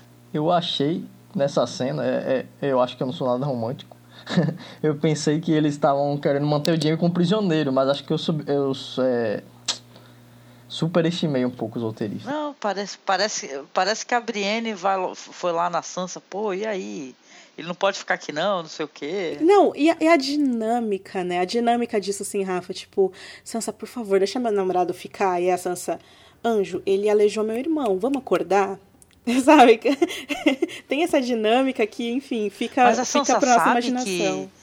A Sansa sabe que ele fez isso, porque eu fiquei com a impressão que ele que contou pra Brienne o que ele fez. Ah, é verdade, é verdade. Né? Ela não é. sabe, mas, pô, é um inimigo de anos da família. Se ela souber. Não, é inimigo. Mas se ela souber, cara, esse cara não ia durar ah, muito tempo lá, não. Não tenha dúvida disso. A Daenerys, depois de, da galera decidir meio que todo mundo ia fazer, ela fala assim: gente, é o seguinte, a gente vai vencer a grande. A gente venceu a grande guerra, agora a gente vai vencer a última. Todos os sete reinos viverão sem medo e crueldade sob comando de sua rainha legítima. E aí todo mundo olha, tipo. O quê? Aí ela sai. Tan, tan, tan, tan, tan, tan, tan, tan, ela sai é da sala. Aí a área, mais do que rápido, pro John, precisamos conversar, rapá. E aí ele fala, ah, beleza, a gente vai lá na cozinha, descola um requeijão, uma, uma, um clube social, um guaraná. Dela fala, não, nós vamos lá na árvore coração ficar de pé no frio para falar sobre o legado da casa Stark, porque fica mais legal na Muito câmera. Bem. E aí é, eles vão. E aí lá no Bosque Sagrado, os quatro que dizem que são os Beatles é, discutindo sobre a Yoko Ono, né? Ai, que horror. Isso é, tão machista, isso é tão machista, gente. Não falem isso. Pelo amor de Deus. Não foi Yoko. Assiste aquele filme lindo lá do Champagne, que, que ele fala assim: é, é, o John queria fazer coisas novas. Não, nada de Yoko, não foi problema, não foi Yoko. Isso me lembra da exposição da Yoko Ono, né, do telefone, aquela obra dela que aí a Puts, Net ligou, né, para vender. Isso, isso é bem bizarro, né, cara? É muito bizarro. Mas então, voltando para Westeros, a área fala: John, na verdade, a Sansa e o John começam, né? Ele fala, meu Sansa, por que, que você tá assim? Daí ela, olha aqui, John, sua namorada é chata, não sei o que lá, não sei o que lá, não sei o que lá. E aí cada um começa a colocar seus pontos a favor e contra a Daenerys, e a Arya fala, olha, eu respeito a Daenerys, é, a gente precisava dela, a gente precisava do exército dela, a gente precisava dos dragões dela. John, você agiu bem, a gente, a gente entende isso, só que assim, a gente também tá agindo... Só um adendo, ela não fala que respeita a Daenerys, né? Ela fala que respeita o John, tipo, a atitude dele. Tem uma cena, inclusive, lá da segunda temporada, né? Que a Cersei fala pro, pro, pro Joffrey: todos que não são da nossa família são nossos inimigos, né? E essa cena dos Stark é a mesma coisa, só que com outras palavras. Então a gente fala: John, você agiu bem. E eu, a Sansa e o Bran, que também a gente não sabe a opinião dele, mas a gente tá falando que ele tá do nosso lado, é, a gente agiu bem em te dizer agora que a gente não confia na sua rainha. Daí o John, pô, vocês não conhecem ela, ela é maneira, não sei que lá e tal. E aí a Arya fala, cara, nunca vamos conhecer ela de verdade. Ela não é um de nós. Nós somos família. Os nossos únicos aliados somos nós mesmos, nós somos os últimos Starks, que é o título do episódio. E aí o John fica contemplativo, tipo, putz, eu tenho um segredo. E aí ele fala, eu nunca fui um Stark. Que é aquele mesmo, ele sempre fala isso isso, né? E aí a Sansa fala: John, para com isso, você é assim, sempre vai ser. A Arya, para com isso, você é meu irmão, não sei o que lá. E ele fecha os olhos, assim, dramático. E aí o Bran, ele olha pro Bran, né? E o Bran fala: a escolha é sua. e aí o John fala: eu tenho uma coisa para falar e você tem que me prometer. Promete, promete, promete, promete. Depois de um tempão, a Sansa fala: tá, prometo. E aí o Bran conta. O pessoal nos poupa do Bran contando, né? Com aquela cara de pôster dele, né? Bom, a Arya é uma personagem que é, você não sabia os sentimentos dela, mas aí você descobre, né? Que ela não confia na Daenerys. E o John vai contar, gente. E aí? Não ia conseguir nem dormir. Se não tivesse contado, vai vendo. E você vê a importância do Ned em guardar esse segredo, né? Putz, sim, o Ned maravilhoso, né? Guardou esse segredo por sei lá quantos anos, 20 anos. Morreu com segredo. E detalhe, com a mulher odiando ele, né? Achando que o John era bastardo, né? E tal, o menino até sendo maltratado. Depois ela fala, né? Ela, ela meio que se arrepende, né? Faz um meia-culpa, fala: Nossa, eu nunca tratei bem esse menino, nunca fui uma mãe para ele. E o Ned, né? Com aquele segredo, né? O, o John não conseguiu e depois a Sansa e por aí vai. Agora, muitas cenas desse episódio me fizeram lembrar de muitas cenas da primeira temporada.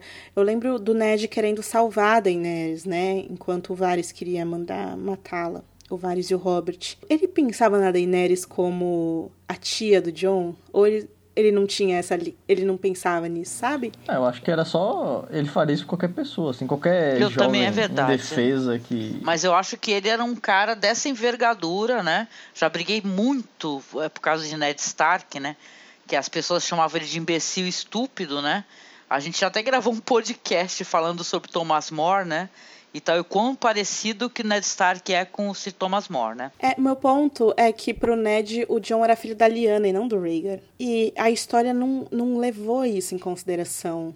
Porque para mim é isso pro John, parece que ele desconsidera bastante a Lyanna, né? Ele fala, ah, nunca foi um Stark, não sei o quê. E aí, gente, anoitece no castelo, a gente vê o Tyrion e o Jaime compartilhando be mais bebida é, no aposento deles, aí o, o Jaime contando pro irmão que ele vai ficar em Winterfell, porque a Brienne jurou que ia proteger as filhas da Catelyn, e aí o Tyrion, ah, então finalmente você vai ter que escalar por algo, kkkk, a Brienne é alta, não sei o que, não sei o que lá, como que é lá embaixo, me conta, não sei o que lá, e o Jaime, cara, chega dessas piadas, já deu e tal. Ele sempre, ele sempre transitou entre a pura zoeira do bêbado e o erudito dos livros e tal. Mas agora, infelizmente, tá só a zoeira do bêbado. Aí a gente fica um pouco, né, Angélica? Enfim, o Tyrion quer muito saber o, os pelos da pepeca da Brienne como são, são loiros, se ela depila. E aí, o, de repente, eles ouvem alguém falando.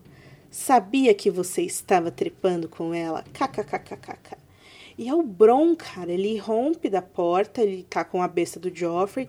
Como ele entrou no castelo, eu não sei dizer, gente. Porque nem a área sendo.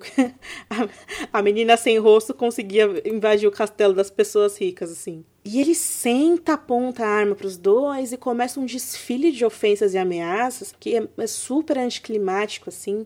O Bron fala que passou a vida toda limpando as cagadas dos Lannister, nunca ganhou nada por isso. E aí o Tyrion começa a responder com aquela frase de efeito que o Varys disse pra ele há muitos anos, né? O, o, o poder reside onde o, o homem acredita que ele reside. Um truque, uma sombra na parede, né? E um homem pequeno pode projetar uma sombra grande. Tá? Só que o Tyrion não consegue fala toda a frase, né, Rafa? Porque o Bron interrompe ele, cala a boca, dá um soco no nariz dele. E aí a gente vê que uma, uma negociata ali começa, né? É, a, ele fala que a Cersei prometeu correr rio pro Bron, e que o Bron fala, putz, ela me prometeu isso, mas se eu pudesse apostar, eu apostaria na Daenerys, eu acho que ela vai ganhar essa guerra. É, e aí o Tyrion fala, cara, posso falar? Ele fala, por que não? Apenas a morte irá calar sua boca. Eu achei essa frase boa que ele falou até. Cara, é, o Tirão fala, né? A gente fez um acordo há muitos anos. Eu disse para você na época que eu pagaria o dobro de qualquer valor que pedissem pela minha cabeça. Jardim de cima, eu te dou jardim de cima. E aí o Jamie fica, você tá maluco? Com que autoridade? é, a Daenerys nem é rainha ainda e você vai passar por cima do, dela para dar um, maior mansão do país inteiro, do, do mundo inteiro, para um facínora, né? E aí o Bron fala: todas as grandes casas de Westeros provavelmente foram fundadas por canalhas que eram bons de matar pessoas, é exatamente isso que eu sou, e pronto. Então tá, tô indo embora agora, não vou tomar parte em nenhuma guerra. No último episódio da temporada eu volto para buscar o que é meu. Não, então, se por acaso eles perderem, ele não vai ganhar absolutamente nada. Se eles ganharem, eles podem matar o Bron, né? Então. Depois disso, a gente vê a Arya e o Sandor se encontrando sem querer, ambos partindo do castelo. Eles confessam que estão indo os dois para Porto Real, eles não sabiam, né, para resolver negócios inacabados. E aí é muito triste porque o Sandor fala: Eu não pretendo voltar. E a Arya fala: Eu também não. E aí ele fala: Você vai me abandonar de novo se eu for ferido? Daí ela fala: Provavelmente. É, pelo que eu entendi, eles falam que não vou voltar pro norte, é, é isso? É, eu também. Na verdade, fiquei com essa impressão, viu? Ou, ou será que também a fala dos dois não tem a ver que eles acham difícil que eles sobrevivam ao que eles vão tentar fazer lá em Porto Real? É muito triste isso. Inclusive, o Felipe Bini chuta que o próximo episódio vai se chamar A Game of Thrones. Se for verdade, vai ser muito legal. Mas o episódio que vem promete, gente. Tipo, é, é não só é o Sapochnik de novo, como é o penúltimo episódio de toda a série. Então, pessoas irão passar por coisas. Tem uma coisa sobre a área, ela foi essa heroína e tal, ela fez essa coisa incrível, só que ela não é presente, né? Ela tá em outra sintonia, assim. Inclusive, uma coisa que eu notei é que, tipo, não tem nenhuma cena da área com a Daenerys. Né? E seria lógico, com, que a, com o final da, da batalha, com a morte do Rei da Noite da maneira que foi, a Daenerys sentar para conversar com a área e conhecê-la melhor. Isso aí seria algo que seria de se esperar, né? Os caras combinaram como vai ser quem vai para onde, né? Quem vai fazer o quê. E a Arya e o cão estão indo por conta própria porque ninguém chamou eles, né? E com certeza isso vai ter um, um grande papel, né? Do tipo, ninguém chamou a gente, mas a gente vai arrasar. E aí, a gente tem essa cena bem agridoce da, da área do cão. Do outro lado do castelo, a Daenerys está observando o Rhaegal voando para longe, as asas dele machucadas, rasgadas as asas. E dá uma dó, né, ver o, o Rhaegal, enfim, machucado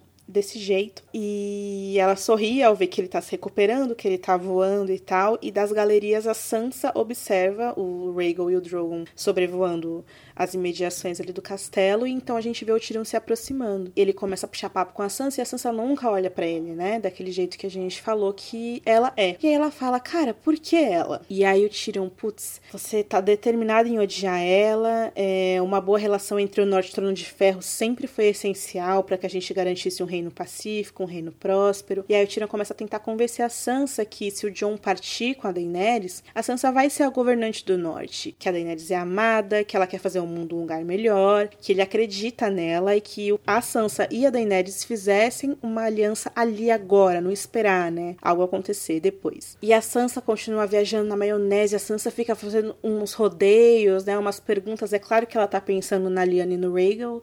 No Rhaegal, não, né? no Rhaegar. E o Tyrion não entende muito o que a Sansa tá falando. E ele fala: Sansa, você tá bem? O que que tá acontecendo? E aí ela conta, porque ela sabe, né? Isso não é mostrado, mas ela conta. Enquanto a Sansa tá contando pro Tyrion que ela sabe, no pátio o Jon tá se preparando para partir e não esperar mais nenhum segundo para ir lá prestar contas com a Cersei. Primeiro ele se despede do Tormund e aí o Tormund conta para ele que vai levar os selvagens de volta para Castelo Negro. Ele fala que vai fazer isso assim que as nevascas passarem. Como ele sabe, né? Ele é Maju Coutinho, ele tem a previsão do tempo, eu não entendi isso. Quando que as nevascas vão passar? Quando que o inverno vai acabar? Não entendi. E aí o Jon olha pro fantasma o fantasma tá uma dozinha, gente, todo machucado. É, o, o, o, norte verdadeiro é o seu lugar e o norte verdadeiro é o lugar desse camaradinho aqui também. Você pode levar ele com você, eu acho que ele vai ser mais feliz lá. Daí o Tormund fala, cara, você também vai ser mais feliz lá. Você pertence àquele lugar, né? Essa parte todo mundo já jogou a, a, o frango que tava comendo na TV, né? Já gritou na janela. Depois disso, o Sam encontra o John encontra o Sam e a Gilly, e aí o... eles começam a se despedir. O John abraça a Gilly, e aí ele percebe no abraço que ela tá grávida. E ela fala, ah, eu tô. E todo mundo fica sorrindo, feliz. E ela fala, John, se for um menino, vai ter o seu nome. Daí o John, então tomara que seja uma menina, kkkk. E aí ele e o Sam se abraçam. E aí você vê que eles estão emocionados, principalmente o Sam. O Sam tá sempre mais emocionado que o John, né? É, ele fala que foi o maior amigo que ele teve na vida toda, né? E aí o John fala, Sam, você também. Infelizmente, eu te deixei para trás antes de ontem, lá na longa noite mas espero que você tenha me perdoado. Enfim, tem essa despedida, são despedidas que parecem. tem, tem essa, essa ideia de que são definitivas, né? Provavelmente vão reaparecer, mas é que, pelo menos por enquanto, dá essa sensação de acabou aqui nossa história e a gente vai viver a nossa vida do jeito que a gente sempre quis a partir de agora. É, primeiramente, esse negócio da, da conversa ali entre a Sansa e o Tyrion, né? Os caras falam que é porque ela aprendeu com o Mindinho, né? Então é isso, né? A Sansa ela aprendeu que é uma um como é que é um segredo importante tem que ser revelado para as pessoas certas para acontecer o que a gente quer. É, é só para deixar claro para quem está ouvindo, os caras é o Benioff Weiss, eles falam no ah, episódio. Sim, é. Que a é Sansa aprendeu com o Mindinho que a informação viaja, né? É o termo que eles usam. É, conhecimento é poder né, para ela poder fazer o que ela quer e tal. Isso é muito esquisito, né? Porque, né, eu elogiei tanto a, a, atriz, eu gosto tanto da Sansa, e você vê que a personagem tá virando isso, né? E tal, né? Vai ser o um novo Mindinho, né? Sei lá, mais ou menos aprendeu as técnicas do Mindinho. Isso é triste pra caramba, né? Concordo com o Rafa esse negócio aí, o Tyrion parece um cara meio embriagado, né? De amor, né? E tal sendo ali é, confrontado com pessoas com quem ele, ele gosta e é obrigado a ficar defendendo a Daenerys, né? Ele fala assim, ah, ela fala para ele, aliás, ah, você parece que tem medo dela. Aí, ah, todo bom governante inspira algum medo, né? E tal. Então, é, é tal negócio esquisito. É estranho, cara. Eu, eu, não sei nem o que falar mais, porque. Assim, eu, eu sinto que, assim, é claro que a Sansa vai herdar tudo que ela sabe, tudo que ela aprendeu com essas pessoas horríveis, que são técnicas de sobrevivência, são técnicas de influência. Muito importante você conseguir saber influenciar as pessoas. Só que, gente, você vai espalhando segredos assim, ninguém vai confiar em você nunca. É claro, principalmente irmão, né? Imagina quando o irmão souber, né, desse babado todo aí. Então, em, em relação à revolta da internet, é, é, porra, isso eu não consegui entender, cara. Você vê que esses caras, tá, que é os caras, é o D&D aí, o Benioff Wise, sei lá, pegava uma cena do, do John abraçando a porra do lobo, entendeu? E aí, tipo assim, o pessoal ia até perdoar um monte de coisa, relevar um monte de coisa. Pra que, meu, não dava para gastar um pouquinho mais em pegar esse cara, indo lá abraçar o lobo dele e falar: Poxa, obrigada, companheiro, você esteve ao meu lado o tempo todo. Não, eles ah, cuida dele ali, ó, o, o bichinho com a cabeça baixa ou sem orelha. Isso daí vai inspirar muito afeto pelo personagem. Parabéns. Oh, mas assim, o, quando o John passa pelo fantasma, a gente escuta ele fazendo barulhinho, né? Ele faz um barulhinho. Ele se despede do Sam e da Gilly, aí o John tá passando e ele escutou um tipo, au, au, assim, não é au, au. É um... que... aquele negócio assim que ele... É isso, isso. Mano, não é possível. E aí o David Nutter falou, né? Ele falou pra menina do Insider que essas cenas com o lobo é a porra mais difícil de fazer, por vários motivos. Ele explica os motivos. Um motivo é questão orçamentária mesmo, que é, é o estúdio no Canadá, que os caras são especialistas em fazer isso e tal. Só que com lobos, é, especialmente lobos como fantasma, para você fazer isso, é muito perigoso, porque são animais super perigosos. A gente tem afeto porque é o único lobo remanescente, praticamente, porque o da área duvido que vai aparecer na história, né? Eu não acredito mais que apareça, acho que a despedida já foi. Então, caramba, é, passar pelo lobo só e nessa situação é ridículo, gente. É tipo assim, ele ganhou o, o troféu pior dono de pet do ano. Os memes são muito engraçados, né? Fizeram meme do O do fantasma. John Wick, né? Putz, adorei o do John Wick que eu, que eu compartilhei no Twitter, gente. Deem uma olhada lá, que maravilhoso. O John Wick fala, perguntando assim pro Lobo, quem é? Quem foi? Aí o fantasma respondendo, aquele baixinho ali com a espada. Tem o que é o Reagan morrendo e quando você vai ver lá no Scorpion que tá o fantasma. Beat. Bitch. Tem um que eu vi um tweet que é Drogon Rei de Westeros e Fantasma Pata do Rei. Pô, Opa. maravilhoso. Melhor final. E, gente, precisava ter esses lobos. Putz, eu não, eu não quero saber como vocês vão fazer. Se Se vira. vira, maluco. É, dois anos aí pra fazer isso. Você tá Se falando que a vira, gente doido. tem que assinar a HBO, a gente assina. A gente assina pra ver o lobo. Não é, É, pra ver o Bron. Detalhe, assina Entendeu? HBO, o pessoal pagando HBO Go que não funciona e o caramba. Dá teu jeito aí, bicho, né? Só isso, né? Dá isso pra gente. É, a galera não ia ligar se ficasse um pouquinho mal feito e tal, assim, o abraço. Mentira, Ia. e assim, aí a gente fala, pá, que a gente gosta de reclamar mesmo. Porque a última vez que ele teve um contato com o fantasma foi quando o fantasma ajudou eles a vencerem os amotinados lá da cabana do Craster. Isso foi na quarta temporada. Né, faz muito tempo. E o fantasma era muito presente, cara. Ele ficou fazendo a vigília pelo corpo do John, não saía de lá. A gente tinha até aquele negócio que a gente conversou como se, tipo assim, a, a alma dele estivesse no, no cão, né? E tal, e depois, sabe, teve essa fanfic louca que a gente até ficou comentando, né? E depois voltou pro corpo dele, cara, coisa mais linda, a gente amava, a gente ama desde o começo da série cada aparição do lobo, assim que eles apareceram na primeira vez, né? Isso é claramente mostrando que o John não pertence ao sul e ele não vai ficar lá. Se ele sobreviver, ele não vai ficar lá. Ele, ele, o John mandando o lobo dele embora, é ele cometendo o mesmo erro que o Robb Stark fez, mandando prender o. Ele tá prendendo a ele mesmo, ele tá mandando a ele mesmo embora, né? Tem alguma coisa que essa cena fala. Eu não sei se necessariamente o John vai voltar e ficar com um fantasma vivendo naquele lugar horroroso que eu não entendi até agora. O que, que o Tormund vai voltar pra Castelo Negro? Que, pois que é, eles lá? não passaram ah, o tempo todo brigando pra poder ir pra, pra além do, da muralha? Que porra é essa? Agora resolveu voltar pra lá? A única coisa que me consola é o meme que eu vi do Tormund e, e Ghost. A série, entendeu? Que essa série eu quero ver. Spin-off, né? E sim. É, eu entendo, eu, eu, eu até acho super assim, realista, né, Rafa? O cara fala, cara, a gente quer ser livre, a gente quer espalhar, a gente quer ficar louquinho de erva nas nossas cabanas, não ter que olhar pra cara da Sansa achando ruim que eu tô bebendo demais, entendeu? A gente quer ficar lá na nossa. Eu entendo isso, legal, só que lá tá destruído, gente. Como vocês vão reconstruir aquele castelo? Como? Não sei. Aí tem que ver. Eu acho que tem toda uma questão de você querer ser sel- selvagem passar pra cá, porque lá tem a questão da terra infértil, né?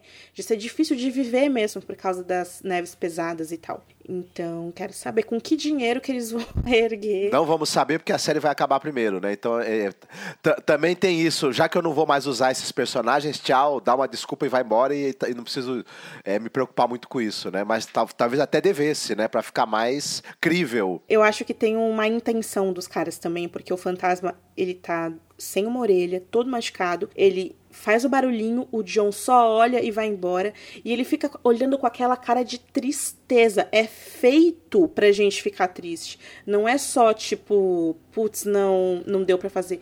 Eles fazem de um jeito que é pra gente ficar triste com aquela situação. Mas perder a, internet, a oportunidade da internet via abaixo, pô. Chegar e falar assim, nossa, chorar com isso daí, né? Ah, sei lá, achei de um. Sa- Saca, pode ter uma intenção aí, claro, que nem você falou, né? A, a partir do momento que você tá sem o lobo, né? O que pode acontecer com você, né? Mas, sinceramente, ficou bem. Que triste com isso, gente. Partiu meu coração. E, pô, no, no livro o John dá o nome de fantasma porque ele não tem. O, o fantasma não emite som, né, Rafa? Albino, mudo, olho vermelho, ele é todo esquisito, igualzinho o John, bastardo, que ninguém ama. Como você vai abandonar o cara que te representa inteiro? Você tá maluco? Mano, se eu ver o Kit Harington na rua, eu vou dar um pau nele. Vocês vão comigo? Ai, o John Wick já foi avisado, gente. Pode deixar que ele vai se vingar pela gente. Mas vocês acham que se eu pegar essa cena do momento em que o John, é, durante lá a batalha, é, virou as costas pro Sam tá sendo atacado, tipo, pensou, tem coisa mais importante, enfim. Ela, ela tem uma certa semelhança com essa cena dele não abraçar o lobo dele, tipo, ele tá mudando enquanto pessoa, enquanto personagem para algo aquilo, mais. Aquilo é um momento de urgência, emergência. Ele não tinha como parar. Né? Ele queria de qualquer jeito chegar no bosque sagrado para poder tentar ajudar o irmão. Né? Eu acho que é, é outra situação. Não acredito não, querido, que que seja isso, ele está mudando, ah, estou ficando mais malvadinho, ah, não, se, não me sinto mais Stark, sou mais Targaryen. É, mas eu acho que ele está dividido. E isso nunca aconteceu antes. Ele, ele descobriu um novo ele, sabe, amiga? E, e, ele, quanto mais eu penso, mais eu percebo que é todas essas atitudes ele faz porque ele ama a Daenerys. Bom, ele, ele se ajoelha pra falar com ela, né? Putz, então. meu, vou te falar que o, o John e a Daenerys são assim, né, bicho?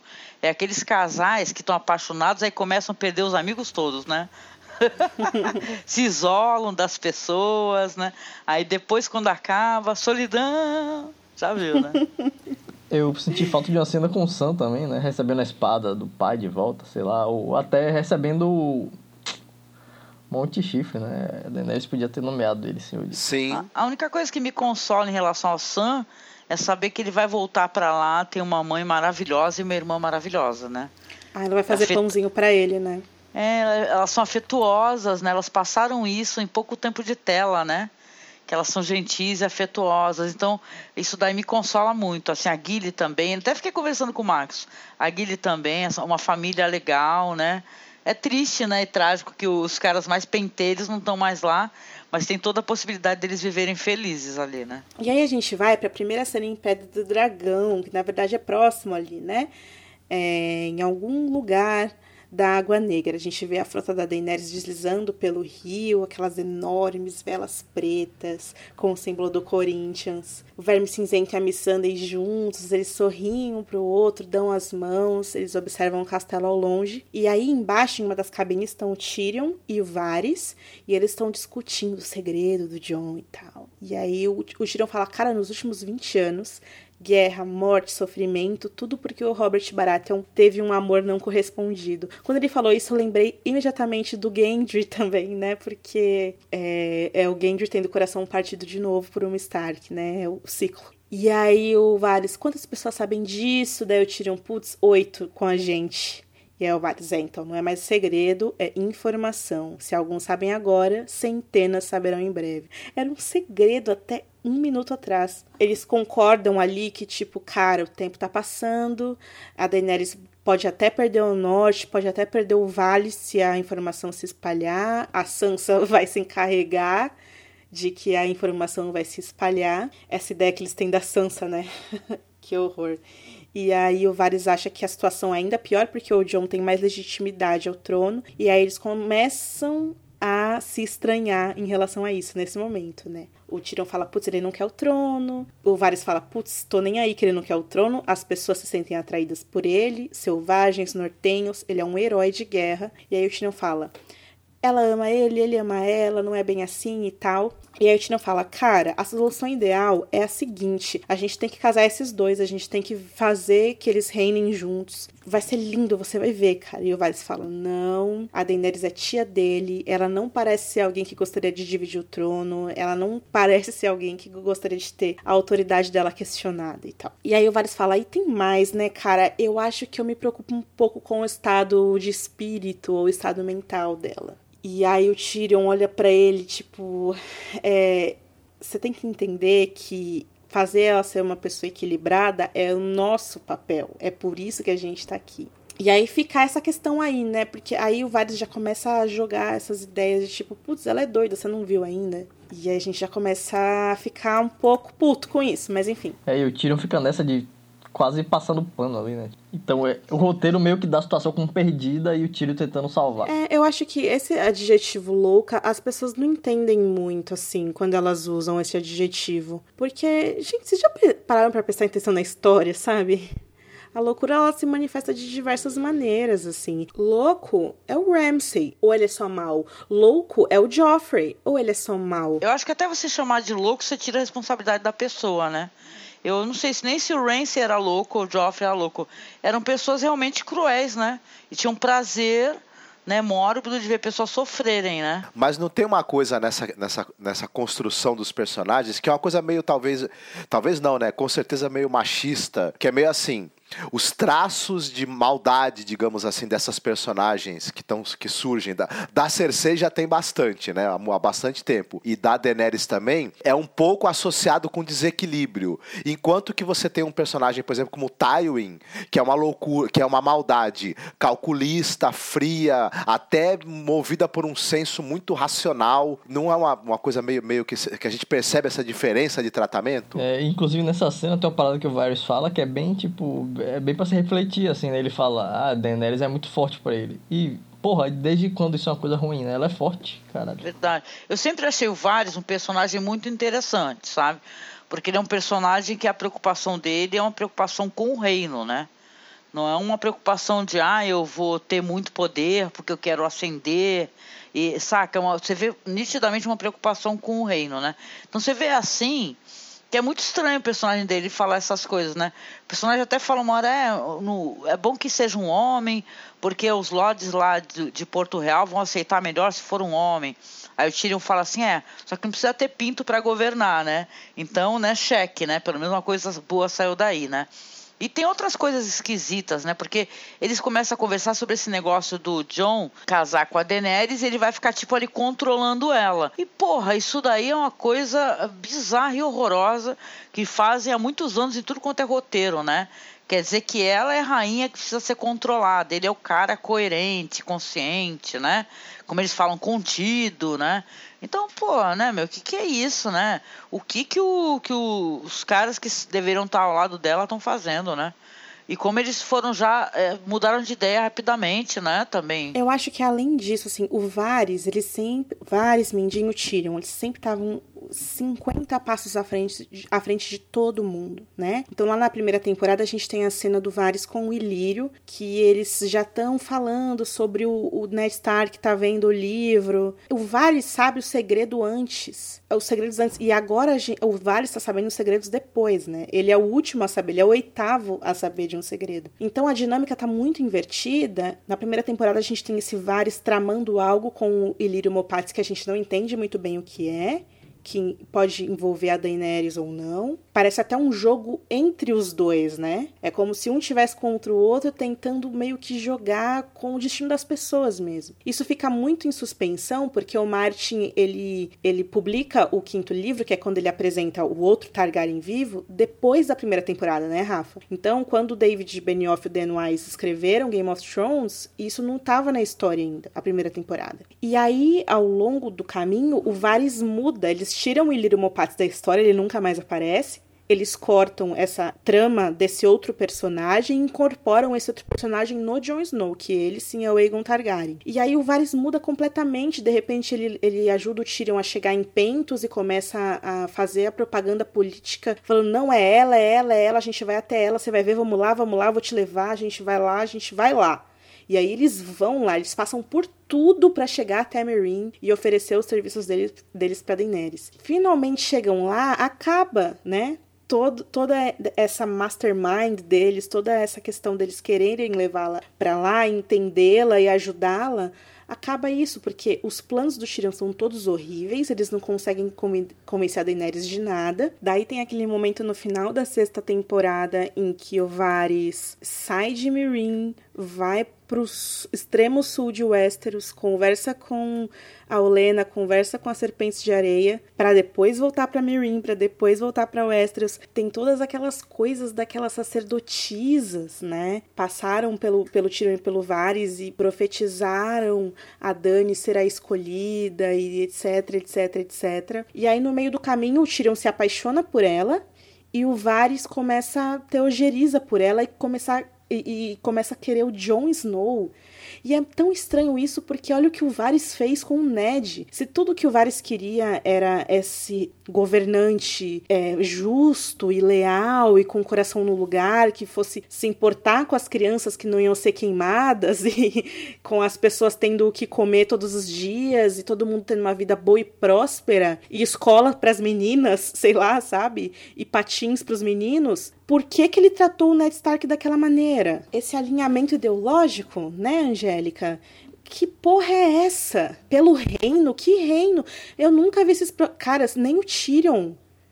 Esses caras bebendo do melhor vinho, comendo da, da, do melhor assado, usando as melhores roupas, preocupados com o reino. Não, mas ele sempre vendeu esse discurso, né? Quando ele vai falar lá pro Ned, lá quando o Ned tá preso, né? Que tá prestes a a morrer, né, praticamente, ele fala, eu, o meu interesse é o reino. E eu até achei isso interessante, o personagem que ele está desligado, né, ele está usando ali a influência dele o, e o poder ali que ele pode conseguir, e os passarinhos, etc., né, que os passarinhos, né, que chamava, para poder tentar é, ver qual que é o melhor governante e tal. Ah, porra, para chegar no final e saca. É, eu achei, eu acho que eu discordo um pouco de vocês, eu achei coerente a... Eu acho coerente o Varys, assim. Ele meio que na quinta temporada, quando ele fala da Daenerys, né, ele menciona que é ela a pessoa que tem o nome certo, que é Targaryen, porque tipo, é, não fazia muito sentido. Eu acho que ele pensa no povo a ponto de é, ele entende que se ele colocar alguém no trono que não tem nenhum nenhuma reivindicação legítima ao trono, ele vai causar mais guerra, sacou? E mais questionamentos e isso vai refletir no povo. Então ele só volta os olhos pro John agora, que ele sabe que o John tem esse é, tem essa reivindicação legítima, né, ao trono. Pois é, quando a gente tinha o, o Vares e o Mindinho fazendo aquela dupla de antagonistas, você tinha, você tinha a impressão que o Vares ele era um cara que ele queria o bem do reino, mas ele gostava do jogo pelo jogo, ele não queria o resultado de ter poder, ele queria vencer ser o mais inteligente, o mais é, articulado para trazer benefício para o reino. Mas ele gostava e era viciado no jogo também, do, do, poder em si. E agora ele parece um cara muito mais altruísta, mas ele tem essa coisa autoritária de dizer que é ele que vai dizer que é o melhor sozinho. Quem vai ser o melhor, a pessoa melhor para governar todo mundo? Que diferença isso faz de quem quer tomar o poder e governar também despoticamente, né? Ele se tornou igual, na verdade. E aí o Varys repete a, palavra da Daenerys, né? Que a Daenerys fala: Eu vou salvar essas pessoas da Cersei a qualquer preço. E o Varys fala aqui nessa cena: Eu vou agir em favor dessas pessoas, não importa o preço. Então tá todo mundo querendo fazer tudo pelas pessoas a qualquer preço e as pessoas a gente nem sabe como elas estão. Eu vou salvar essas pessoas, nem que eu tenha que matá-las. No final do livro A Dança dos Dragões, a gente tem uma cena que, é, que tem um discurso parecido com essa, que é a cena em que o, o Varys mata um personagem X e aí ele dá um discurso aclamado por um homem morto. E ele meio que fala ali os motivos pelo qual ele está cometendo essa traição em favor de uma pessoa que ele acredita que é melhor a estar no trono de ferro. E ele fala algo do tipo: o Tommen, ele foi ensinado a vida inteira dele que o título dele ele tem porque é direito dele. Mas esse cara aqui, o jovem Grife, ele foi educado a aprender a ler, a escrever, aprendeu línguas, estudou história, estudou lei, estudou poesia, estudou os mistérios da fé e através da maneira como ele, com que ele foi criado, ele aprendeu que o título de rei é um dever e que um rei deve pôr o seu povo acima de tudo e viver e governar por esse povo. Eu não sei, eu acho, às vezes eu acho que estão misturando muito o que ele fala com os discursos do Alto Pardal, assim. Ou eu, ou eu não sei se é eu que estou muito confusa com isso. Eu lembro que o Vares, de duas pessoas que o Vares a, tentou ajudar, né? Que são, inclusive, eram inclusive duas prostitutas. Foi a Ross que ele tentou ajudar ela e ele tentou ajudar a Shay, né, a sair de Porto Real, deixar o Tyrion, deixar aquela vida. E ele não conseguiu é, salvar as duas. Eu não sei. Tem, tem aquela, aquela coisa dos passarinhos dele, que no livro a gente não entende muito, mas e, e na série elas foram herdadas pelo Kyburn, viraram assassinas. Tem aquela cena das facas que é, que é terrível. Tem uma série de coisas que a gente não entende. E aí, usar o povo como abstração para mim é sempre muito ruim. Assim, ah, é pelo povo, mas o povo nunca aparece na história. E se o Vares é o porta-voz desse povo, ou pelo menos o idealista, como é, é esse exemplo que eu dei no, no livro, eu queria que isso fosse, pelo menos nesse ponto da história, faltando dois episódios para acabar, mais transparente, sabe? Mas enfim, gente. E aí sobe aquela música triunfante, a gente ouve o mar e as asas dos, as asas dos dragões. É, os barcos começam a atracar, enquanto o Rhaegal e o Drogon e a Dany desfilam com as asas abertas, rugindo, chegaram em casa e tal. O Drogon e o, e o, e o Viserion têm isso, né? De rugirem quando eles estão é, em Pedra do Dragão, né? Eu acho que eles têm esse sentimento de que aquela casa pertence a eles mesmo. E aí, cara, de repente, do nada, 100% do nada, um dardo é fincado no peito do Rhaegal. Ele solta um lamento Tipo, é horrível, agudo, profundo. A gente vê aquele sangue jorrando daquela pele grossa dele. É uma das piores cenas que eu já vi, gente. Como pode a gente sentir tanto sentimento por um negócio que é feito no computador, né? Não, eu fico desesperada, gente. É tudo que representa, né? É um ser mágico, mitológico, extinção, né? Como é que você é, assistiria a morte do último rinoceronte? né? É horrível, é horrível. É isso que eu sinto para mim. Foi horrível com o Visério, foi horrível agora, foi surpreendente. E aí, gente, vai jorrando aquele sangue. É uma cena tão tão horrível. E aí a gente vê que, na verdade, muitos dardos começam a voar pelo céu, né? E até que um acerta o pescoço, né? Atravessa o pescoço do dragão e ele grita e jorra sangue pela boca assim, e o corpo dele vai perdendo equilíbrio e rodopia, rodopia, rodopia e cai na água. E aí quando isso acontece, cara, é uma das sequências mais impressionantes que eu já vi os caras fazendo. Mais dardos começam a ser lançados em direção a Daenerys, e aí ela percebe de onde está vindo esses dardos, que é a frota do Euron. São 11 navios, entre eles o Silêncio. Eles estavam escondidos atrás das, das falésias entre as ilhas, né? Porque Pedra do Dragão ela é uma ilha entre um conjunto de ilhas, né, Rafa? A Daenerys não não viu nem de longe de onde ela estava. Enfim, eu não sei, eu sinto que essa é uma das cenas que o roteiro tinha uma intenção é, no começo e depois virou outra coisa. Porque não é possível, cara. A Daenerys foi alertada sobre o Euron muitas vezes, né? Como ninguém ali com conhecimento já conheceram, já, já sabem que a Cersei é perigosa, né? É, ela não tinha nenhum castelão que avisasse isso a ela, ninguém que pudesse avisar isso, é, que pudesse ir antes e avisar. Ele matou todas as pessoas que poderiam avisar ela. Esse é o problema de você abstrair, né? O, o as coisas que mais importam na história. Todas essas, essas embarcações, elas têm os escorpiões do, do, do Kyburn, que por algum motivo ele conseguiu desenhar e construir todas essas armas, porque se torna uma coisa meio imbatível, né? o, todas as embarcações têm uma, e aí na cidade, cada uma das torres, quando ela chega lá, tem uma também. Na minha opinião, isso é, eles estão adaptando ele do livro que não existe ainda. Isso é muito claro. Ele está vivo ainda na história e ser esse último vilão a ser derrotado é, é tão é, é, é, impossível você não odiar profundamente. O ator fa sorri, faz umas caras assim de delícia. Então, é, eu acho que tem alguma coisa que é inspirado, mas é tão estranho porque o Euron ele deve ter todo tipo de loucura. Ele tem um berrante que invoca dragão para começo de conversa no livro, né? Então você vê que tem algo é, entre ele dragão, entre ele e Daenerys que vai ser uma luta muito obscura e que vai envolver magia e tal. E na série, como ele é só um canastrão, aí você tem que contar com. Ele é simplesmente um pirata, o melhor pirata, porque é, é, os Homens de Ferro são assim. E traz muita frustração. E aí chega esse ponto em que a gente já não sabe mais se a gente tá frustrado porque é muita mancada acontecer isso com a gente, ou se é o roteiro ruim ou se é os dois, né? E aí a gente mistura as coisas. Ele parece aqueles vilões de, de novela mexicana, né? E tal.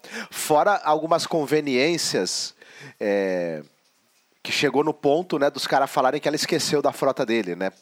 E já até geograficamente era impossível na altura que ela tá, ela não vê-lo, né? Bom, sei lá, né? Algo que os dragões também, que já passaram por tanta coisa, deviam saber. Tem uma série de coisas, assim, que, putz, a Daenerys, ela, ela tem muita gente muito capaz servindo ela, né? Muita gente né? Tipo, ah, Daenerys não viu. Gente, tinha muita gente que poderia ter visto e ninguém viu. Então tem algo muito errado com isso. O mesmo navio que o Theon conseguiu entrar, tirar a Yara, e eles foram juntos andando de Alstar até o, o pôr do sol, sabe? E aí ela vê essa embarcação, as embarcações têm os escorpiões, e aí a Daenerys mergulha em direção a elas. Ela já tá pistola, né? Esse ponto. Ela vê o filho dela morrer, né? E aí os caras começam a disparar e o Drogon foge, porque se fosse pela Daenerys, ela ia. Eu acho que ela não ia nem fazer é, atirar fogo neles, ela ia só, tipo, meter a cabeça e morrer todo mundo junto ali. É, deve ser uma dor terrível para uma mãe ver isso acontecer pela segunda vez. Oh, uma coisa que eu tenho a, a, que eu fiquei pensando enquanto está falando aqui, as duas rainhas, né, a Cersei e ela, as duas. Tem, é, a CC tinha três filhos, né? E ela também tinha três filhos, né? Será que ela vai perder esse terceiro filho também, cara? Tá, tô meio telegrafando isso daí pro roteiro. É muito doido isso, porque a Michelle Clapton fez vestido, vestidos muito parecidos para elas nesses episódios, né? Nas cenas de Interfell, a Daenerys tá com aquele vestido vermelho, é muito bonito o vestido. E a Cersei também tá com o vestido da mesma cor na cena que elas se encontram. Muito interessante. A loucura começa a acontecer. O Euron mira nas embarcações, e aí o Verme Cinzento grita pra Missandei se esconder. A gente vê as lanças atingirem, destroçarem todos os barcos da Daenerys. O Tyrion consegue fugir dos golpes com muita, muita sorte. E aí, em dado momento, ele pula no rio. E aí um mastro cai sobre ele, né? E fica tudo escuro. Não deu para mostrar muito tempo, mas mó legal esse negócio de dos arpões estarem destruindo partes do navio rapidamente, né, e tal. Não tem onde se esconder, né? Essas batalhas que eles colocam o Euron, eles, elas são sempre muito boas, cara.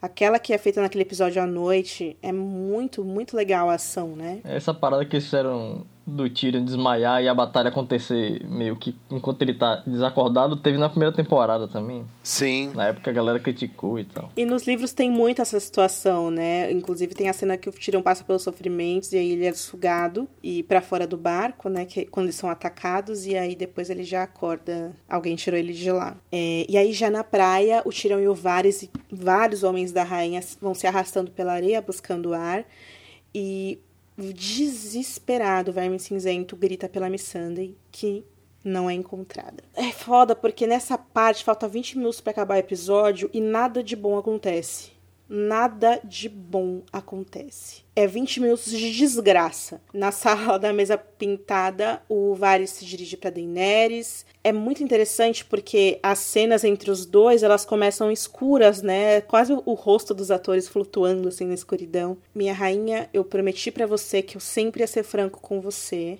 Você me fez prometer isso, inclusive, senão você falou que ia me matar. Então eu preciso te dizer isso agora. O que você está pensando em fazer é um erro. Se vocês atacarem Porto Real com dragões, com exércitos, dezenas de milhares de pessoas vão morrer. Essas são as pessoas que você veio proteger. Eu tô te implorando, não destrua a cidade que você veio salvar. E aí a Dani fala: Cara, eu tô aqui por uma razão. Eu quero livrar o mundo dos tiranos é o meu destino, eu vou fazer, não importa o preço. Não, e o Verme Cinzento fala assim que é, vamos tocar fogo, não sei o que, não é a voz dele, né? O Vermito tá loucão já, né? A Missandei, cara. É o amor da vida Putz, dele. Amor da vida dele. É tudo o que ele tem, né? E aí o Tyrion fala, cara, o John vai chegar em duas semanas. Nessas duas semanas a gente pode ir no shopping, a gente pode passear, a gente pode fazer umas coisas, colocar a cabeça em dia, fazer um velório, um velório, fazer um velório pro dragão, tentar tirar a Missandei lá com um ninja, a gente chama a área, sei lá, cara. É, vamos esperar. A gente tenta jogar com a Cersei. A Daenerys fala: Não, não vou no shopping com você. Talvez seja bom o povo ver que eu, Daenerys, filha da tormenta, nananana, Fiz de tudo para evitar mortes, mas a Cersei recusou. A gente precisa que eles saibam que a culpada vai ser ela quando o céu cair sobre eles. E aí o Varys faz aquela cara de putz, eu estava certo. Putz, a, a mulher que destruiu o septo de Baylor, né? Explodiu meio mundo. É, a, a Cersei pegou e, além de ter explodido, mostra aquela cena né, do sino, né? Esparramando a pessoa no meio do caminho, né? O Joffrey, né, filho dela, também fez várias atrocidades, né? É, era um rei que era odiado, era muito amado, então o pessoal já tá é, careca de saber que ela não é muito legal, né? Tem uma certa inteligência da Daenerys aí nessa parte. É, todo mundo sabe que a Cersei, tipo, é um monstro, menos o Tyrion, aparentemente. Mas, e, e, ela tá contando justamente com isso, entendeu? para poder se tirar a culpa de cima dela, né? Então é, é cruel, mas é tem uma certa inteligência ali no fundo, que provavelmente foi até é, sem querer que os roteiristas fizeram isso, mas eu achei que, sei lá, percebendo agora isso que é meio que uma jogada. Né? Talvez as pessoas se surpreenderam também com a notícia de que ia ter um ataque na cidade e ela ter proposto as pessoas entrarem, né, para ficarem defendidas ali a, a, além, da, além do muro, né? Talvez as pessoas pensaram, pô, talvez essa rainha, a Cecena é tão má assim, chamou a gente para ficar aqui, né? Mal saber eles que ela quer usá-los como escudo humano, né? Eu fico pensando, são só os nobres, né, que estão entrando, porque são milhões de pessoas que vivem ali. E aí, gente, a gente volta pra Winterfell pra última cena. Uh, em Winterfell, a gente vê que há algo de errado com o corvo que a Sansa recebeu. O Jaime corre para saber o que tá acontecendo, ele vê de longe que tem algo de errado, ele, a Sansa permite que a Brienne conte para ele, e a Brienne conta tudo o que aconteceu, né? Que, enfim, a Daenerys foi pega de surpresa, mataram o dragão dela, sequestraram a Missandei e tal. E aí a Sansa olha pro Jaime e fala, eu sempre quis estar presente quando executassem a sua irmã. Parece que eu não vou ter a chance dessa vez. E aí o Jamie fica bem chocado com a, o que a Sansa falou. E aí a noite é, cai no castelo. A gente vê que o, a Brienne e o Jamie dormiram juntos novamente. E o Jamie tá vestido ao pé aos pés da cama enquanto a Brienne tá dormindo lá e tal. E aí ele sai do quarto, ela ouve, né? E aí ela veste uma camisola preta assim e, sai, e segue ele na cena mais Outlander que já foi feita na série. O Jamie tá preparando a cela do cavalo com dificuldade, né, com uma mão só. E a Brienne chega, ela triste, fala: "Cara, eles vão destruir aquela cidade. Não vai. E aí o Jamie fala: Brienne, é, você jamais fugiria de uma luta também, você entende isso. E aí ela segura o rosto dele com as duas mãos e começa a se declarar para ele. Nunca tão vulnerável, né? Ela nunca foi tão vulnerável antes. Ela fala: Você não é como ela, você é melhor, você é um homem bom, você não pode salvar ela, você não precisa morrer com ela. Fica aqui comigo, por favor, fica. E aí ela começa a chorar, tira, né, as mãos dela do rosto e fala: Cara, não sou um bom homem. Você não sabe o que eu fiz. Eu joguei o menino da janela, eu alejei esse menino. Eu fiz isso pela Cersei. Eu estrangulei o meu primo para voltar com a Cersei. Isso aqui é um, erro de continuidade, né, Rafa? Ele não estrangulou o primo, né? Ele espancou o primo, né? Até o primo morrer lá, com as algemas e tal. Pá, pá, pá. E depois ele enforca o Karstark e ele não estrangula nenhum dos dois porque ele tá com as algemas, né? Então não sei de onde ele tirou isso. Enfim, e, e ele fala: Eu teria matado cada mulher, cada criança, cada homem em Correr Rio pela Cersei. Ela é abominável e eu também sou. Então, Brienne, beijão me manda um zap. E aí ele sobe no cavalo e vai, cara. E ela fica aos frangalhos, chorando sozinha no meio da noite. Curiosamente, o Bran não tava lá dessa vez. E é isso. E eu quero saber o que vocês acharam. Eu já achei que quando ele tava deitado na cama olhando para ela, né? E tal, na outra cena, ela, ela de costas, com aquele cabelo loiro, já tava lembrando a irmã. E eu encarei essa cena aí, o pessoal xingou muito, mas ele, esse personagem é um personagem meio trágico. Ele tem esse lance dele não se achar nem merecedor, entendeu? Porque ele também é um causador, que de repente ele caiu em si, né? Que também é causador de várias tragédias, né? Por causa desse negócio da irmã, né? Tá fadado também a, a acabar morrendo, sabe? Foi, isso que eu, foi assim que eu encarei, né? Ele acha, não se acha merecedor de felicidade. Ele não quer que. Ele ainda tem sentimentos por ela, né? Embora ela já tenha até apagado ele da. da, da já, já tá atribuindo a, a paternidade da criança para outro, né? Não é que ele queira lá, que ele queira ir lá para ficar com ela ou para salvá-la talvez. Ele não quer que o fim dela não tenha a participação dele. Ele quer estar presente de alguma maneira para saber o que, que vai acontecer e como é que vai ser. Não, não dá para ele deixar ela ter o fim dela, ele está longe, ele não está nem ali presente.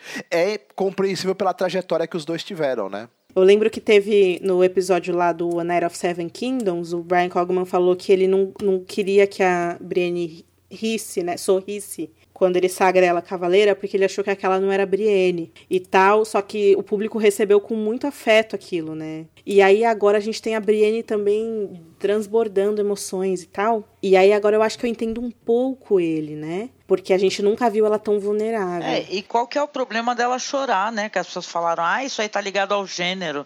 Só choram, gente. Homem, mulher, chora. Aliás, homem devia chorar mais, isso sim devia ser ensinado que pode chorar desde pequenininho, né, Ana? É, o Jon Snow chora quando ele enterra a Ygritte. É, é pô. O Sam chora falando é, tchau pro Jon Snow. O, o, cão, o Ghost chora quando... O Ghost chora. Acorda pra vida, galera. Todo mundo chora. Só que não chora o sangue do dragão. Nossa, Rafa, inclusive teve um comentário da galera falando, vocês esqueceram de falar isso, porque a Daenerys ficou chorando aí nos episódios aí. E o sangue do dragão não chora. Desculpa perguntar, quem é sangue do dragão? O que, que é isso que vocês estão falando? É porque no livro ela fala isso direto. A gente, aí quando a gente faz o podcast dos livros, a gente fica meio que fazendo. É, virou um, tipo um meme nosso. Assim. Ah, tá. Uma piada interna do podcast. o sangue do dragão chora. Enfim, gente, é isso.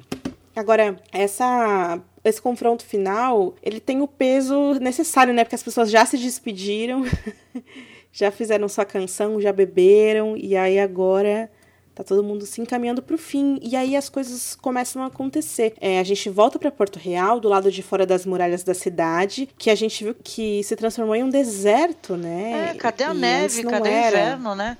Com os White Walkers morreram, acabou o inverno, é isso? Antigamente, essa região de Porto Real eram árvores, né? Era bem arborizado, era bem bonito. E agora eles transformaram em um. Tem até a imagem aqui, ó. Vou mandar para vocês. Ah, eu vou mandar esse, essa postagem do Facebook aqui, vocês dão uma olhada. Que essa, mostra, essa postagem mostra que eles usaram meio que a mesma maquete para fazer kart e essa entrada de Porto Real. E aí, se vocês forem nos comentários dessa postagem, vocês vão ver que tem uma imagem aqui que eu acho que é da segunda temporada de Game of Thrones que mostra Porto Real e era, tipo, banhada pela Baía do Água Negra e tinha uma costa inteira de, de árvores, era muito lindo. Inclusive, nos livros, na Batalha da Água Negra, o Tirão esconde é, soldados lá para atacar o Stannis. Todo esse lugar lindo virou um deserto. É, não sei se pelo inverno ou se eles simplesmente não tinham como filmar no meio das árvores e tal. A gente vê uma pequena parte dos Imaculados, o Varys, o Verme Cinzento, Tyrion e a Daenerys encarando os portões ali da cidade. E em cima da muralha a gente vê a Cersei sorrindo com o Euron o Montanha e a Missandei. E aí, se você assiste o The Game Revealed, você descobre que eles filmaram a parte da Missandei separado e eles juntaram na pós-produção para não vazar spoilers. Enfim, eles começam ali a trocar, que a Daenerys exige a completa rendição da Cersei, a solteira da Missandei, e a Cersei exige a completa rendição da Daenerys, senão a Missandei vai morrer. E aí o Tyrion, cara, me ajuda, as pessoas vão morrer. Daí o Qyburn, cara, você que tem que me ajudar, as pessoas vão morrer. E aí o Qyburn começa a falar que a Daenerys vai perder, porque ela já perdeu muito no norte, não sei o que lá, e o Tyrion deixa ele falando sozinho. Ele vai se aproximando das muralhas, os arqueiros vão se preparando, e aí com um sinal, assim, a gente pensa que o Tyrion vai morrer, e a Cersei permite que o Tyrion fale. E aí o Tyrion começa aquela declaração de amor pela irmã. É, eu sei que você não se importa com seu povo, eles odeiam você, você odeia eles, mas eu sei que você não é um monstro, eu vi isso, eu sei disso, você sempre amou seus filhos mais do que você você mais do que Jamie, mais do que qualquer coisa. Irmã, eu te imploro, em nome do seu filho, é, o seu reinado acabou, você tem que entender isso, mas isso não significa que sua vida tem que acabar ou que seu bebê precise morrer. Agora, não, aí no, no próximo programa eles já estão no caso de família, né? Com aquele tema de hoje. Ela falou que o filho era meu, mas não era, né? E como é que o Tyrion jogou essa, né? Do, do filho, né? E o Euron deve ser tão burro que ele nem percebeu, mas sei lá. Aí o, o, a câmera vai fechando no rosto dela.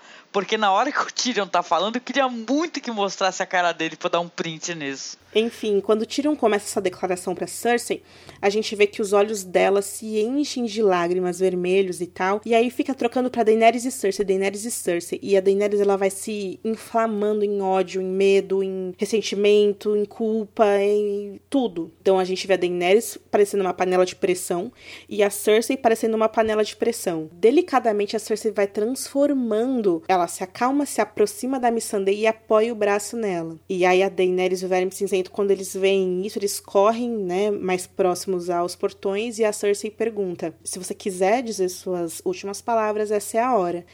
E aí tremendo, com o rosto sujo, bagunçada, as mãos presas, a Missandei olha para o verme cinzento longamente, depois ela olha para Daenerys longamente. Dracarys. O corpo da Missandei cai sem vida é, das muralhas do castelo e o verme cinzento é, é, é, a definição de uma pessoa que explodiu por dentro é o verme cinzento. A gente vê a Daenerys, ela olha pro Tyrion é, com o fúria de um milhão de dragões e ela parte, e aí a Cersei sorri e acaba o episódio. E aí sobe uma música empolgante, como se fosse uma preparação, sabe? Tipo, o dragão acordou, assim. É, foi muito estranho para mim isso, porque eu fiquei muito triste com a morte da Missandei e a sensação que deu cinematograficamente é que isso serviu para acordar a Daenerys para esse confronto. E eu achei um desrespeito, assim, na cena. A personagem foi abduzida do episódio inteiro, né? Não só né, nesse momento da morte, né? Agora eu tenho uma crítica a fazer quanto. Não, é, tipo, não é uma crítica, é mais uma provocação, assim. É, não para vocês diretamente, porque eu, eu, sei que não é o caso de vocês, mas eu vi muita gente que, tipo, pô, lamentou a morte do Rhaegal e tal, e sei lá, véio, pouco se falou sobre a morte da Missandei, eu achei. É, quando a gente fala de cultura pop, filmes, séries, livros, o que seja, principalmente nos dias de hoje, eu sinto que mexe muito com a nossa integridade, né? Então, quando uma pessoa é fã de um personagem, ele reflete muito dos valores dessa, dessa, dessas pessoas. E é até por isso que eu não entendo muito por que, que as pessoas compram o bonequinho do Voldemort, sabe? É porque eu acho que te, tem muitas mensagens poderosas nessas histórias que a gente acompanha e tal. Essa cena da morte da Missandei me trouxe muitas coisas, muitas inseguranças que eu tenho comigo como pessoa, como criadora de conteúdo. Afinal de contas, eu escrevo, eu dedico esse trabalho incrível que eu acho que é incrível, para falar dessa obra desse escritor branco e desses outros dois patetas brancos que vivem, enfim, patinando em coisas que são muito importantes para mim, para minha integridade como pessoa, sabe? Então, é, a gente tá falando de personagens que são personagens brancos de uma história eurocêntrica, né? É, isso sempre foi um lance para mim, assim, sabe? Sendo bem sincero com, com vocês três, o Rafa sabe mais sobre isso, porque eu e o Rafa a gente conversa muito sobre isso e tal. Então, o que eu quero dizer é que, assim, tem imagens da série que elas refletem de maneiras diferentes para pessoas diferentes. E eu acho que é completamente normal e é por isso que tem muitos fãs da Daenerys e muitos fãs do Jon ou da Sansa que ficam brigando na internet, porque cada personagem reflete seus valores, reflete sua integridade de maneiras diferentes. Então, às vezes eu acho que quando a gente fala mal do John ou mal da Daenerys, muitas pessoas escutam a gente e falam: putz, a Angélica e o Marcos, eles estão falando que os meus sentimentos não são válidos. Quando eles falam que a Daenerys é fraca ou que o Jon Snow é, é um pentelho chato, eles estão falando que os meus sentimentos não são válidos. No, no, no fim do dia, gente, é isso, sabe? E, e, é por isso que essas histórias são tão importantes e poderosas, porque inspiram a gente e a gente se sente parte disso mesmo, etc, etc, etc. O meu ponto é o seguinte: ver o corpo dessa mulher negra né, decepado entre essas duas personagens brancas por uma cadeira, me deixou muito triste e com uma sensação de que, putz, por que, que a gente ainda tá contando essas histórias, sabe? Por que a gente tá se importando com essas histórias? Por que que parece que é sempre um, um não sei, sabe? Tipo, a gente escala essa montanha enorme para que as pessoas entendam que a história do Pantera Negra é importante, que a história da Capitã Marvel é importante, sabe? Parece que a gente ainda tá numa discussão tão banal sobre as coisas e, e não sei, gente. Eu tô falando, tipo, com meu coração aberto aqui para vocês três. Me incomodou muito essa cena. Mas é para incomodar mesmo. Né? É um absurdo né, o que foi feito, né? Esse negócio do, dos caras matarem uma personagem negra na verdade, decapitarem essa personagem. Não dá nenhuma agência para ela. A única coisa que ela vai falar é para confirmar o que a Branca vai fazer, não é? Que, ah, então você vá lá, mate todo mundo e tal. Quer dizer que tá, a morte dela é em função de uma pessoa branca, né? Que a gente já vem discutindo isso daí desde de lá dos podcasts anteriores que a gente falou dessa temporada, né? A Daenerys representa isso, né? Essa coisa eurocêntrica do conquistador, né? Que tem a pecha do libertador. Então é para ter essa visão sim, para choque, né? No final sobe a musiquinha alegre e acabou. Né? É, então é ela bizarro. acorrentada, né? Horrível. Não, detalhe, levou a galera para lutar com ela em Winterfell. Aí nessa altura o pessoal já tá tudo me xingando, né? Que é fã da Daenerys, né? Mas nem na festa de comemoração tem Dothrax, né? Nem Eu ia isso. falar isso agora, né? cara. Não tem nem Missandei na festa de comemoração. Tem nem Miss Tá, Sunday, tipo, né? E, e outra coisa, só- eu me torno rainha no Oriente, né? Liberto aqueles povos, né?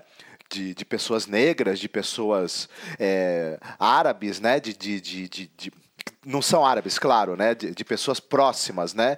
Povos que são inspirados em povos árabes, em povos negros, etc. Ó, pois é, eu faço mi- minha as palavras da grande diretora Ava DuVernay, que tuitou e a própria atriz também retuitou com um monte de corações, né? Que colocou assim, né? Então a única irmã, né? Em toda essa série épica aí de anos de duração, é isso que vai acontecer com ela? Ok. Né? Então, é, ninguém concorda com isso, né? Porque eu fiz esse discurso todo né, dramático porque eu quero que as pessoas entendam que há imagens que vão falar com pessoas e há imagens que vão falar com pessoas. Isso tem que ser respeitado quando você está criando uma obra. Eu sei que a obra é aberta à interpretação, à crítica. Eu sei que é, é o que a gente tá falando, né? É uma história, é algo que, de ruim que aconteceu ou é uma história ruim, né? Talvez essa seja a eterna retórica que a gente tem aqui. Mas, cara, olha pro mundo hoje, gente. Olha pro mundo hoje. O que, que você quer falar? Entendeu? Eu vou dizer pra vocês, gente. Tipo, as pessoas morrem, o dragão morreu, entendeu? A Lyanna morreu, o, o Jorah morreu, é, o Ed morreu, o Beric Dondarrion morreu, a Melisandre morreu. Todo mundo morreu e muita gente vai morrer no, no próximo episódio. Talvez tenha sido aquela música convocando a Daenerys pra queimar a cara da Cersei.